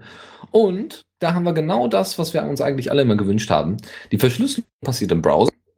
Ja, also alles gewünscht haben im Sinne von Nutzbarkeit ist gegeben. Ob Sicherheit komplett gegeben ist, anderes Thema. Äh, die Benutzbarkeit ge ist gegeben, das äh, Ding wird angeboten, ähm, ihr könnt euch da einfach wohl registrieren oder es ist, ja. Und das ist Ende-zu-Ende-Verschlüsselung. Total easy, ja, ihr geht einfach auf das Webprofil äh, über euren Browser, gebt dementsprechend das, äh, äh, schreibt eine Mail und die Daten werden erst dann an den Server gesendet, wenn sie verschlüsselt worden sind und dort dementsprechend verarbeitet. Und das ist total awesome. Und Entschlüsselung und so weiter passiert alles im Browser. Ja, Soweit so gut. Hätte ich, hätte, ich dem CERN nicht, hätte ich dem CERN nicht zugetraut, aber coole Sache. Sehr, sehr coole Sache. Aber ich kann mir auch vorstellen, dass sie das gerne auch für sich gebaut haben. Ja. Ich weiß aber nicht, ob das jetzt Open Source ist. Da bin ich überfragt. Äh, aber da gab es ja schon mal, also halt so, das war aber nur so ein Einweg-Teams, da war dann encrypt.to oder sowas, wo du halt einfach eine Mailadresse eingibst und einen Text und dann wird der GPG-Key von der Mailadresse runtergeladen und verschlüsselt im Browser und dann verschickt. Hm? Also Protonmail ist natürlich in der Schweiz gesiedelt und äh, ja, CERN halt. Ja, ne, logisch. Und ähm, ja, also man muss es halt nicht installieren oder irgendwelche Public Keys oder sowas austauschen. Das ist alles nicht nötig. Das wird wohl alles selbst alleine gemacht, wie auch immer das vonstatten geht. Aber es geht wohl und das ist wohl sehr schön. Aber es ist halt nicht Open Source, dementsprechend mit Vorsicht zu genießen, aber trotzdem immer noch besser als ne, andere. you know. Sehr schön, sehr schön. Ein erster Schritt in die Richtung, also mitunter ein Schritt in die richtige Richtung. Und MIT und, und äh, CERN würde ich jetzt auch durchaus mein Vertrauen aussprechen. Auch wenn das MIT aus den USA kommt. Gut, das dazu. Dann FSF, ja, die Free Software Foundation. ja. hat einen Typen, der heißt Benjamin Marco Hills. Und der hat einfach mal analysiert, so aus seinem Postfach heraus, wie viele Mails eigentlich an Gmail oder grundsätzlich auf Google-Servern sind. Also er hat jetzt nicht Google gefragt, immer, wie viele Mails hast du denn vor mir? Sondern er hat einfach mal bei sich selber ausgerechnet, wie viele Mails gingen an Leute, die eine Google-Mail-Adresse haben. Und hat das mal schön in Graphen gepackt, ja, über welchen Zeitraum hinweg und wie viele insgesamt und überhaupt. Und hat dann herausgefunden, dass, dass äh, trotz Versch also Verschlüsselung nicht, sondern dass allein, äh, dass er ja sowieso jemand ist, der mit sehr, sehr vielen Leuten zu tun hat, die außerhalb Google und Co. leben. Ja, weil, ne, Free Software Foundation, das geht halt nicht unbedingt zusammen. Die einen eigenen Mail-Server haben, die technisch versiert sind und so weiter. Und trotzdem sind 30 Prozent der gesamten Mails, die er, er, bisher in seinem Postfach hat, in seinem privaten, äh, sind, äh, sind in irgendeiner Weise zu Google-Server gelangt. Meistens, weil er sie dorthin geschickt hat. Ja. Und das ist tatsächlich ein größeres Problem. Hat dann schöne Graphen gezeichnet, ihr könnt euch das angucken, alles supi. Mal ähm, sehr beeindruckend, dass jemand, der technisch versiert ist, der sich der Probleme durchaus bewusst ist, trotzdem, also was ist trotzdem? Ne, schützt der davon nicht, eben damit auch noch agieren muss. Das heißt, die Umwelt ist im Kern das Problem, weniger unbedingt die Einzelperson. Und das ist eben auch der, der Draht bei Facebook, ja. Die Vernetzung bei Facebook ist das Problem. Nicht unbedingt äh, Facebook, äh, also die Einzelperson selber. Ja, die Einzelperson will ja. Aber meine Freunde sind doch auf Facebook. Ja, dann bleibt doch da. Ja. So. Und was letztes? Sehr, sehr coole Idee, finde ich, ähm, von Silke Meier. Die hat äh, die Aktion Lauffeuer gestartet. Hashtag Lauffeuer. Und es geht darum, dass man Leute gruppenweise, bandenweise, wie sie gesagt hat, nach und nach zu einzelnen äh, äh, offenen, dezentralen sozialen Netzwerken bringt. Und zwar zu Friendica und Statusnet. Das sind jetzt ihre Beispiele. Und zwar sucht man sich, also fragt man einfach mal so bestimmte Gruppen von Personen. So, hey, du bist doch ein Kollege von mir und du, hey, nutzt du noch Facebook? Ha, ja, du Lusche. Oder Twitter. sie nutzt jetzt ja sehr ex, äh, exzessiv Twitter und sagt dann, passt auf, ich versuche hier so ein, so ein dreimonatiges Projekt zu machen und möchte gerne, dass ihr dann irgendwie mitmacht. Kann man, ne, Verwandte kann man vielleicht dazu irgendwie gewinnen, weil man kann, man sieht sie öfters oder auch, ne, wie gesagt, Bekannte und Freunde. Man sieht sie öfters, man kann sie darauf ansprechen und man kann mit ihnen dann darüber kommunizieren, weil man ja selber da ist und ihnen hel helfen, wenn es Probleme gibt. Wie gesagt, bandenweise dorthin. Das heißt, der erste Part ist, man sucht sich eine Gruppe von mehreren Leuten, fragt die an und sagt so, jetzt machen wir einen drei Monats Projekt. Und zwar werden wir alles, was wir auf Twitter und so weiter und so fort posten und auf Facebook auch posten, werden wir alles spiegeln. Im Sinne, dass ihr einfach alles direkt auch auf Friendica postet. Und vielleicht werden ihr, werdet ihr da bestimmte Leute treffen, die dann ebenfalls dort hinkommen. Ja, vielleicht macht ihr auch darauf aufmerksam oder wie auch immer. Und so nach und nach soll sich dann innerhalb dieser drei Monate eine Entwicklung auch im Kopf äh, soll dann stattfinden, so von wegen, hey, das ist ja ganz cool, äh, das kann man nutzen oder eben nicht, ja. Aber dass drei Monate sich die Leute damit intensiv beschäftigt haben, das durchziehen und es gibt auch äh, Clients, die das möglich machen, zum Beispiel Tweedere. Tweedere ist ein Twitter-Client, der auch Statusnet kann und der beides gleichzeitig zu beidem gleichzeitig posten ja. kann, was natürlich super wäre. Ja, ich mache das ja auch so. Ich poste einfach bei Diaspora und mache nach dem Twitter-Haken an, dann geht es automatisch zu Twitter. Genau, das wäre dann auch noch eine Möglichkeit, das zu machen. Aber es geht ja auch darum, dass du eben deinen Twitter-Feed lesen kannst, weil halt nicht alle auf Diaspora sind und trotzdem noch, wenn du etwas postest, das dann zumindest in beide Kanäle reingeht. Das über drei Monate hinweg, wie gesagt. Und ähm, ja, dann kann man natürlich auch die Leute, die mitgekommen sind, also das soll wirklich so, ein, so eine steigende Vernetzung äh, soll da stattfinden. Das heißt, Freundes, Freunde und so weiter kommen dann irgendwie zusammen und sind dann in den dezentralen sozialen Netzwerken, gucken sich das an, machen bei der, äh, machen bei der Geschichte mit und weiter geht's. Ja. Und wenn die Freunde dann bleiben oder nicht bleiben, wie gesagt, muss man dann eben damit äh, klarkommen. Ja, wenn ja. sie nicht bleiben, was schade ist. Aber wie gesagt, unter dem Hashtag Lauffeuer will sie das wohl bei, bei Twitter ein bisschen verbreiten und ich finde das eigentlich eine coole Sache und wie gesagt, vielleicht, ich überlege mir, vielleicht, also bisher hat Statusnet noch keinen Mehrwert für mich. Also das heißt jetzt auch GNU Social. Äh, bisher bin ich mit Diaspora sehr zufrieden und deswegen bleibe ich erstmal da. Ja. Das dazu. So, das auch zu dieser Rubrik. Und ja, äh, dann machen wir noch die letzte Rubrik.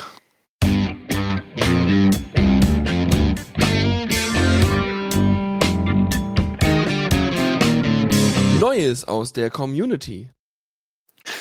Ja, äh, da gibt es auch noch mal ein paar Neuigkeiten. Äh, Dennis? Dennis ist Ja. verschwunden. Ah, Nein, ich bin nee. nicht verschwunden. Ich bin noch da. Ich hatte nur mein Mikro aus. Ah. Vorsichtsgründen. Ja, äh, irgendwie gab es da auf äh, dias.de äh, hat äh, der Browser gesagt, Achtung, Malware. Äh, Ja, es ist nicht nur ist- ein Browser, ne? also Ja. ein bestimmter Chromium. Ja, Der hat Äh. gesagt Mailware. ja, total schlimm. Ja, und dann total Panik und ah, aber war dann halt nur irgendwie ein Bild oder sowas, was halt eingebunden war. Weil die IP-Adresse, die da angegeben war, war nicht die von dias.de. Also dias.de verteilt keine Malware. Ja. Sondern eben nur die URL, die da drin war. Genau. Das zu der Aufklärung. Ansonsten gibt es da noch eine sehr detaillierte äh, Diskussion zu.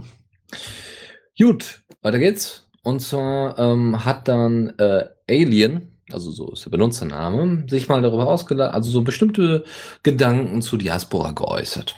Und zwar folgendes: Der ist jetzt äh, auf Friendica derzeit.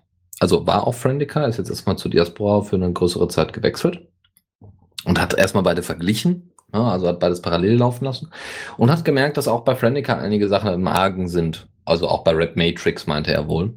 Ähm, Ja, wer hätte es gedacht? Ja, wie gesagt, das wissen wir ja auch alles, aber es, für Friendica wurde halt von vielen immer sehr positiv dargestellt, so von wegen, das ist total super und man kann so viele Sachen integrieren und überhaupt und so viele Features, die es ja in äh, Diaspora nicht gibt. Aber es gibt so einige Features, äh, die in Friendica, die es eben bei Diaspora gibt, und zwar die Tag-Suche. Und die Tag-Suche war für ihn persönlich sehr, sehr wichtig, weil er hat ein NSFW-Spielchen gespielt. Fand ich ganz interessant. Er hat ähm, sonst einen ganz normalen Stream gehabt, okay, und hat aber dem NSFW-Tag gefolgt. Ja, aber das Und ist nicht die Tags-Suche, sondern dass man Tags folgen kann. Ja, genau. Ja, genau, das meine ich. Sorry, ja, genau. Ähm, das heißt, du gehst in deinen Stream, guckst dir dann so deine Linux-Beiträge an, deine Anarchistenbeiträge, deine Atheismusbeiträge, ein paar Comics und dann kommt Katzenbilder. irgendwo eine nackte Muschi. Also eine Katze. Ja, Ja. Katzenbilder zum Beispiel. Gibt auch flauschige Muschis. ja, äh, die tauchen dann auf und das war für ihn halt irgendwie ein Spielchen. Er fand das total witzig, weil er war kurz geschockt und hat dann in sich hineingelacht. So Ja. what?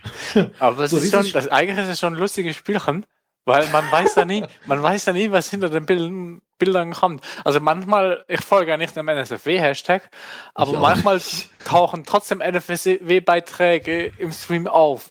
Und man weiß dann nie, was kommt. Meistens ist es ziemlich harmlos, aber man, bei manchen Leuten weiß man nicht so, ob das jetzt was ist oder nicht. Und dann klickt man drauf und da ist man total überrascht, so, oh, ist ja voll la- langweilig. Oder, äh, ah, mach das weg. Ja, und genau diesen Nervenkitzel, den hätte er gerne auch auf Friendica und Red Matrix gehabt und das gab es nicht. Und äh, Friendica hat ja auch den Vorteil, dass es zu Diaspora föderiert, Red Matrix nicht. Und das ist halt sehr, sehr schade.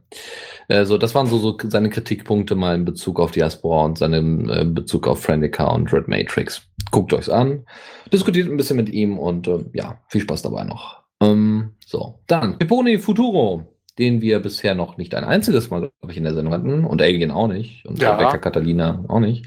Aber endlich mal schön, so ein paar neue Leute dabei zu haben. Und zwar äh, hat er darüber gesprochen, dass er mit einem Kollegen eine Debatte geführt hat, hat, wie wichtig es doch ist, dass alle auf von Windows XP endlich wegkommen.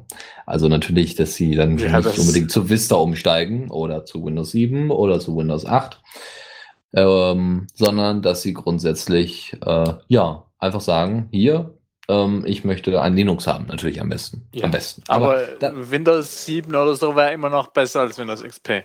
Ja, Windows 7 hat, äh, ich habe extra nachgeguckt und Dotti war auch selbst sehr überrascht. Windows 7 hat noch eine Halbwertszeit im Sinne von, dass es noch Support hat, Unterstützung und mit Updates beliefert wird, bis zum irgendwie dritten, zweiten oder dritten, ersten, irgendwie sowas. 2015. Ja. Gut, Ja, dann haben die Leute dann wieder ein Problem, aber das ist ihr Problem. Klar können sie zu Linux umstellen, aber im Moment ist es immer noch besser, sie steigen zu Windows 7 um oder so, als äh, dass sie Windows XP weiter benutzen. Auf jeden Fall. Auf jeden Ja. Fall. Alles ist besser als XP inzwischen. Genau. Und wie gesagt, er hat noch mal betont, dass es ein wahnsinniges Sicherheitsproblem ist, hat er noch mal ein schönes Beispiel gepostet. Könnt ihr euch dementsprechend noch mal einen Beitrag angucken. Und ähm, ja, einfach, dass den Leuten stärker bewusst wird, was sie denn da für eine Zeit, eine tickende Zeitbombe äh, bei sich als Rechner rumliegen haben, wenn sie denn Windows XP immer noch besitzen und damit auch zur Arbeit fahren und so weiter. Das ist vor allem ein ganz, ganz großes Problem. Gut, das dazu. Dann äh, gibt es von den werten Kollegen Alan James. Also, äh, wa- was, was ich äh, schön fand noch bei dem Windows XP da, dass es halt, äh, äh, wo stand es hier, mit diesem Verhalten raubt man also äh, passiv fremde Menschen aus, weil man halt, wie, was oben steht noch,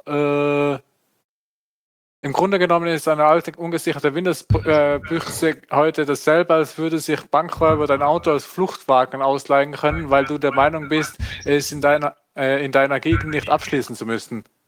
Und halt eben, es ist halt, man, wenn man Windows XP benutzt, kann, kann es einerseits halt einem selber schaden oder noch schlimmer, man kommt in irgendein Botnetz und äh, schadet damit passiv anderen. Mhm. Und das will man halt nicht. Genau. So. Jetzt kommen wir mal zu was Amüsantem. Und zwar Alan James hat mal so äh, die größten, äh, die, die, die, äh, die Antworten, die, Diaspora, die die typischen Diaspora-User äh, abgeben würden zu den größten Fragen des Lebens gesammelt. Ja, Ja. Also, was ist der Sinn des Lebens? Linux.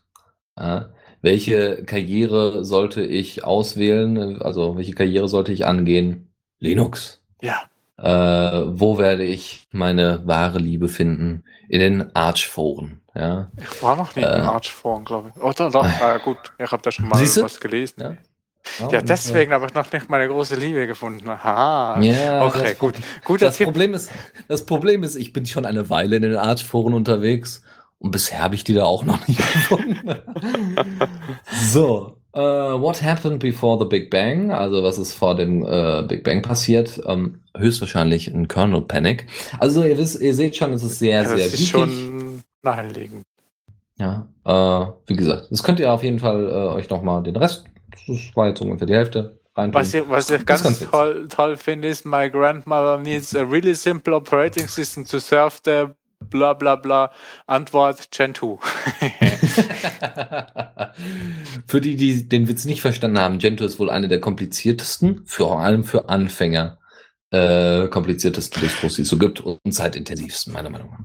Da gibt es noch so ein anderes schönes Zitat. Gentoo ist total einfach zu installieren. Es braucht nur drei Befehle und dann kommt so irgendwie eine ellenlange Zeile verknüpft mit und und äh, halt Befehle, halt fdisk und copy und äh, vim, äh, irgendwelche config-Files und dann make und dann many-config und bla. Und das war der erste. okay, okay. Gut, das dazu. Dann, äh, Blume Svenja hat sich dann nochmal bedankt bei Anna Blume. Blume Svenja? Ja. Ja, Blume Svenja. Blume Svenja hat sich bedankt bei Anna Blume. ja. Und Anna Blumen. Blume. Ja. Und sie haben sich äh, gegenseitig beblumt. Nein, sie haben ähm, und zwar für ein Rezept für Rhabarberschorle. Und dieses Rezept haben wir dann mal schnell rausgekramt. In und Fischform. Nein, Nicht in Fischform. nicht, dass ich wüsste. Auf jeden Fall, äh, äh, ja, habe ich dann mal einen Link zu diesem Beitrag dann dazu gepackt. Und zwar podübergreifend. Wie genau das Voll funktioniert, gut. habe ich dann nochmal kommentiert und könnt ihr euch dann schön angucken. Auch wenn es nicht so schön formatiert ist, aber es sollte reichen, um es zu verstehen, hoffentlich. Dann, äh, ja, so, äh, kriegt, kommt ihr auf jeden Fall auf das Rezept und müsst nicht nach dem Beitrag nochmal suchen oder nach den Hashtags. Weil da ist halt schwierig, dann wirklich Hashtags für zu finden. Gut, dann gibt's noch einen schönen Satz namens, äh, also einfach nur eine Grafik, die ganz hübsch aufgebaut war mit einzelnen Logos von sehr, sehr großen sozialen Netzwerken. Und zwar, when the things you own end up owning you. Ein sehr schöner Satz, genau. Mhm. Die, die Dinge, die du besitzt, anfangen, dich zu besitzen, dann ist irgendwas nicht richtig.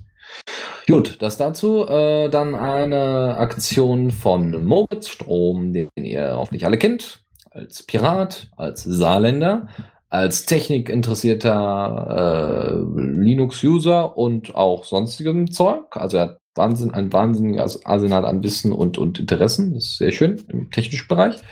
Schaut euch das mal an. Ähm, und zwar hat er, ähm, baut er derzeit an einer Software rum, die sich CC Torrent nennt und so ein bisschen ähnliche Funktionen hat wie durch ähm, wie äh, Media Goblin. Und zwar eher bezogen auf äh, BitTorrent vertreiben, äh, also das Bit, BitTorrent, Nutzen von BitTorrent, um damit äh, CC-Alben zu verteilen. Das hat den großen Vorteil, dass, also ihr müsst ja normalerweise immer auf Yamendo gehen, dann ladet ihr euch das runter und so weiter, aber wenn ihr so, ein, so, ein, so eine Software habt, wo ihr dann draufgehen könnt und dann einfach euch das BitTorrent da runterziehen könnt und jeder zum Beispiel, jede, jede Band sowas bei sich installiert haben würde oder jedes Netlabel, wäre das sicherlich sehr, sehr schön verteilt und die Serverlast der, der, äh, des Netlabels wäre deutlich geringer, was ein großer Vorteil wäre. Teilweise wäre es auch sogar schneller, ne, weil der Server auch in seinen Möglichkeiten begrenzt ist. Je nachdem, wie eure, wie schnell eure äh, Leitung ist. Das dazu.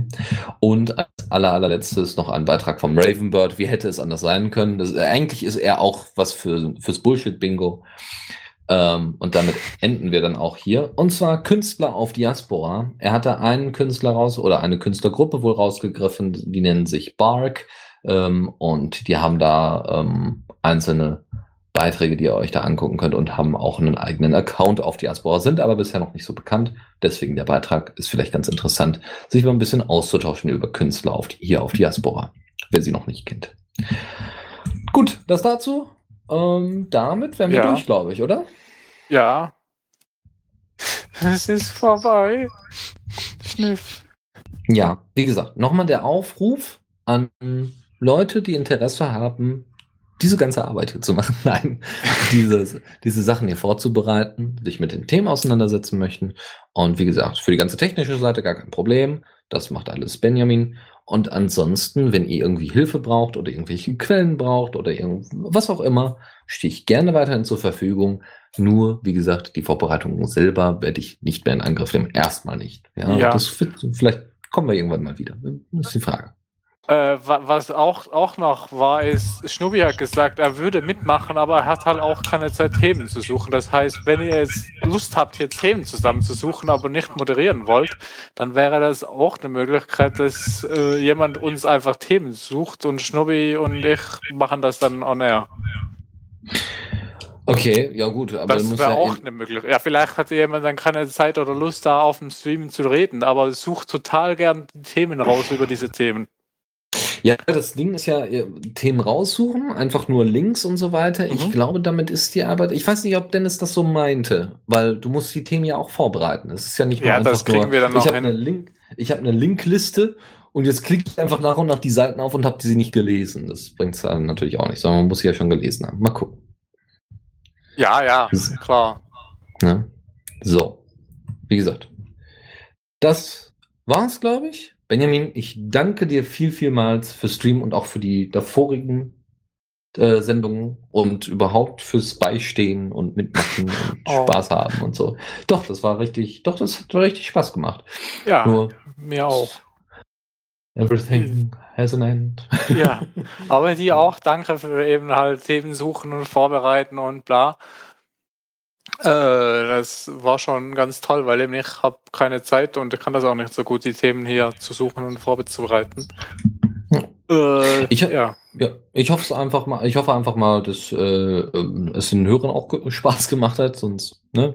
Ja, halt bis jetzt hat sich keiner beklagt. Also ich habe bis jetzt äh, Hauptsache positives Feedback gesehen. Was mich sehr, sehr freut und ähm, wie gesagt. Deswegen kannst du doch nicht aufhören, Dennis. Ja, bloß auf. Wir werden das äh, sicherlich irgendwann vielleicht mal wieder aufleben lassen. Es ist noch unklar wann, aber es wird sich sicherlich irgendwann noch mal vielleicht eine, eine Episode zu finden. Außerdem haben wir ja dieses Jahr noch andere Aktionen, die noch mehr Aufmerksamkeit und noch mehr Zeit in Anspruch nehmen. Haben wir? Haben, haben wir. wir. Ah, ja. oh ja, haben wir. und ja, das dauert noch ein Weilchen. Natürlich, natürlich. Aber vorbereitend und so ist doch alles wichtig. Ja, aber dann will ich jetzt, dass du ab nächster Woche anfängst, das vorzubereiten. du hast ja jetzt Zeit. Nein, habe ich nicht. Ich muss ja die, die Uni und so. Ach. Das kommt ja auch noch dazu. Ist ja nicht alles äh, Pillepalle. So. Ja, aber wir ging doch bis jetzt auch irgendwie. Du hast doch als die- mindestens die Zeit für die Diaspora Night hast du das doch jetzt Zeit zu viel. Abwarten. Ja, genau, ich habe Zeit zu viel. Ich gerade. so, nächste Woche habe ich wohl gehört. Ich glaube, das war nächste Woche. Äh, wird es wohl wahrscheinlich, äh, wird Philipp wohl wieder ausfallen? Nee, war das nächste Woche? Ja, das war Ja, nächste Woche. aber da müssen wir noch Ähm, beraten, für die ob es einen Ersatz gibt. Genau, ähm, ach, da wird sicherlich einen Ersatz geben. Ansonsten machen was, wir das. Was, was aber viel wichtiger ist, das steht immer noch falsch im Sendeplan, muss ich dann gleich mal schauen. Äh, diese Woche ist Mixtapes, ist am Donnerstag und am Freitag gibt es Machtdose. Ja! Ist doch Ja. toll. Ja, Endlich wieder befüllter Sendeplan. ja, Wochenende ist immer noch so frei. Ja. Also falls ihr auch einfach mal so moderieren wollt ohne Diaspora Night, dann könnt ihr uns auch bei, äh, könnt ihr euch auch bei uns bewerben, so rum. Genau. Ihr müsst nicht unbedingt die Netzpolitik-Themen machen. Wie gesagt, ihr seid ja auch da relativ frei, da einfach vorbeizuschneiden und Hallo zu sagen. Und wir werden Die dann kurze Diaspora Night steht auch noch im Sendeplan. Ja, ja, das kriegen wir alles. Das wird auch dementsprechend rausgenommen. Also noch ist sie nicht draußen im Sendeplan. Ihr habt noch die Chance, euch zu melden. Dann gibt es in Genau. zwei Wochen wieder eine Diaspora Night. Genau so sieht's aus. So, dann würde ich sagen, beenden wir das hier. Passt eigentlich zeitlich sehr, sehr gut. Wie gesagt, so, ich hoffe, ich, es hat Spaß gemacht und ich, ich, äh, wir hoffen, wir haben euch unter, genug unterhalten und Ja. informiert. Dann bis zum nächsten Mal in anderen Sendungen. Ja, ich weiß nicht. Ich bin nicht in anderen Sendungen. Ach, wir werden auch für dich noch eine Unterkunft finden. Ja, die- Ansonsten die- machst du nächsten Montag mit. Ja, das konnte ich machen. Äh, aber, aber eben, die, die Sendung, also sonst, sonst, äh, eben Dennis gibt es in der Linux Lounge weiterhin, alle zwei Wochen. Ja, Und natürlich. mich halt nicht. Vielleicht eben mal so aushilfsweise. Und Wie sonst gesagt, müssen die Leute halt anfangen, meine Let's Plays zu schauen oder so. Haben wir eigentlich gesagt, dass morgen Feierabend ver- Feierabend ist? Ja, aber der ist ja immer. Aber ja, den können wir auch noch erwähnen. Falls ist Feierabend morgen. Genau. Gut, dann schönen guten Abend und bis demnächst. Ja, der Deo schreibt Supertoxin in den Feierabend. Nee. Ja, Mumbleport war lustig, aber ich äh, war auch Aufwand, habe ich gemerkt, da die ganzen Lieder zu sortieren und da ein bisschen Ordnung reinzubringen. Und Faldi ist da auch irgendwie zwei Stunden vor der Sendung relativ gut beschäftigt damit. Ja, äh, aber dann verabschiede ich mich auch mal hier. Äh, ja, tschüss und hoffentlich bis bald. Jo, tschüss. Die Diaspora Night. Nachrichten aus der Welt der freien sozialen Netzwerke.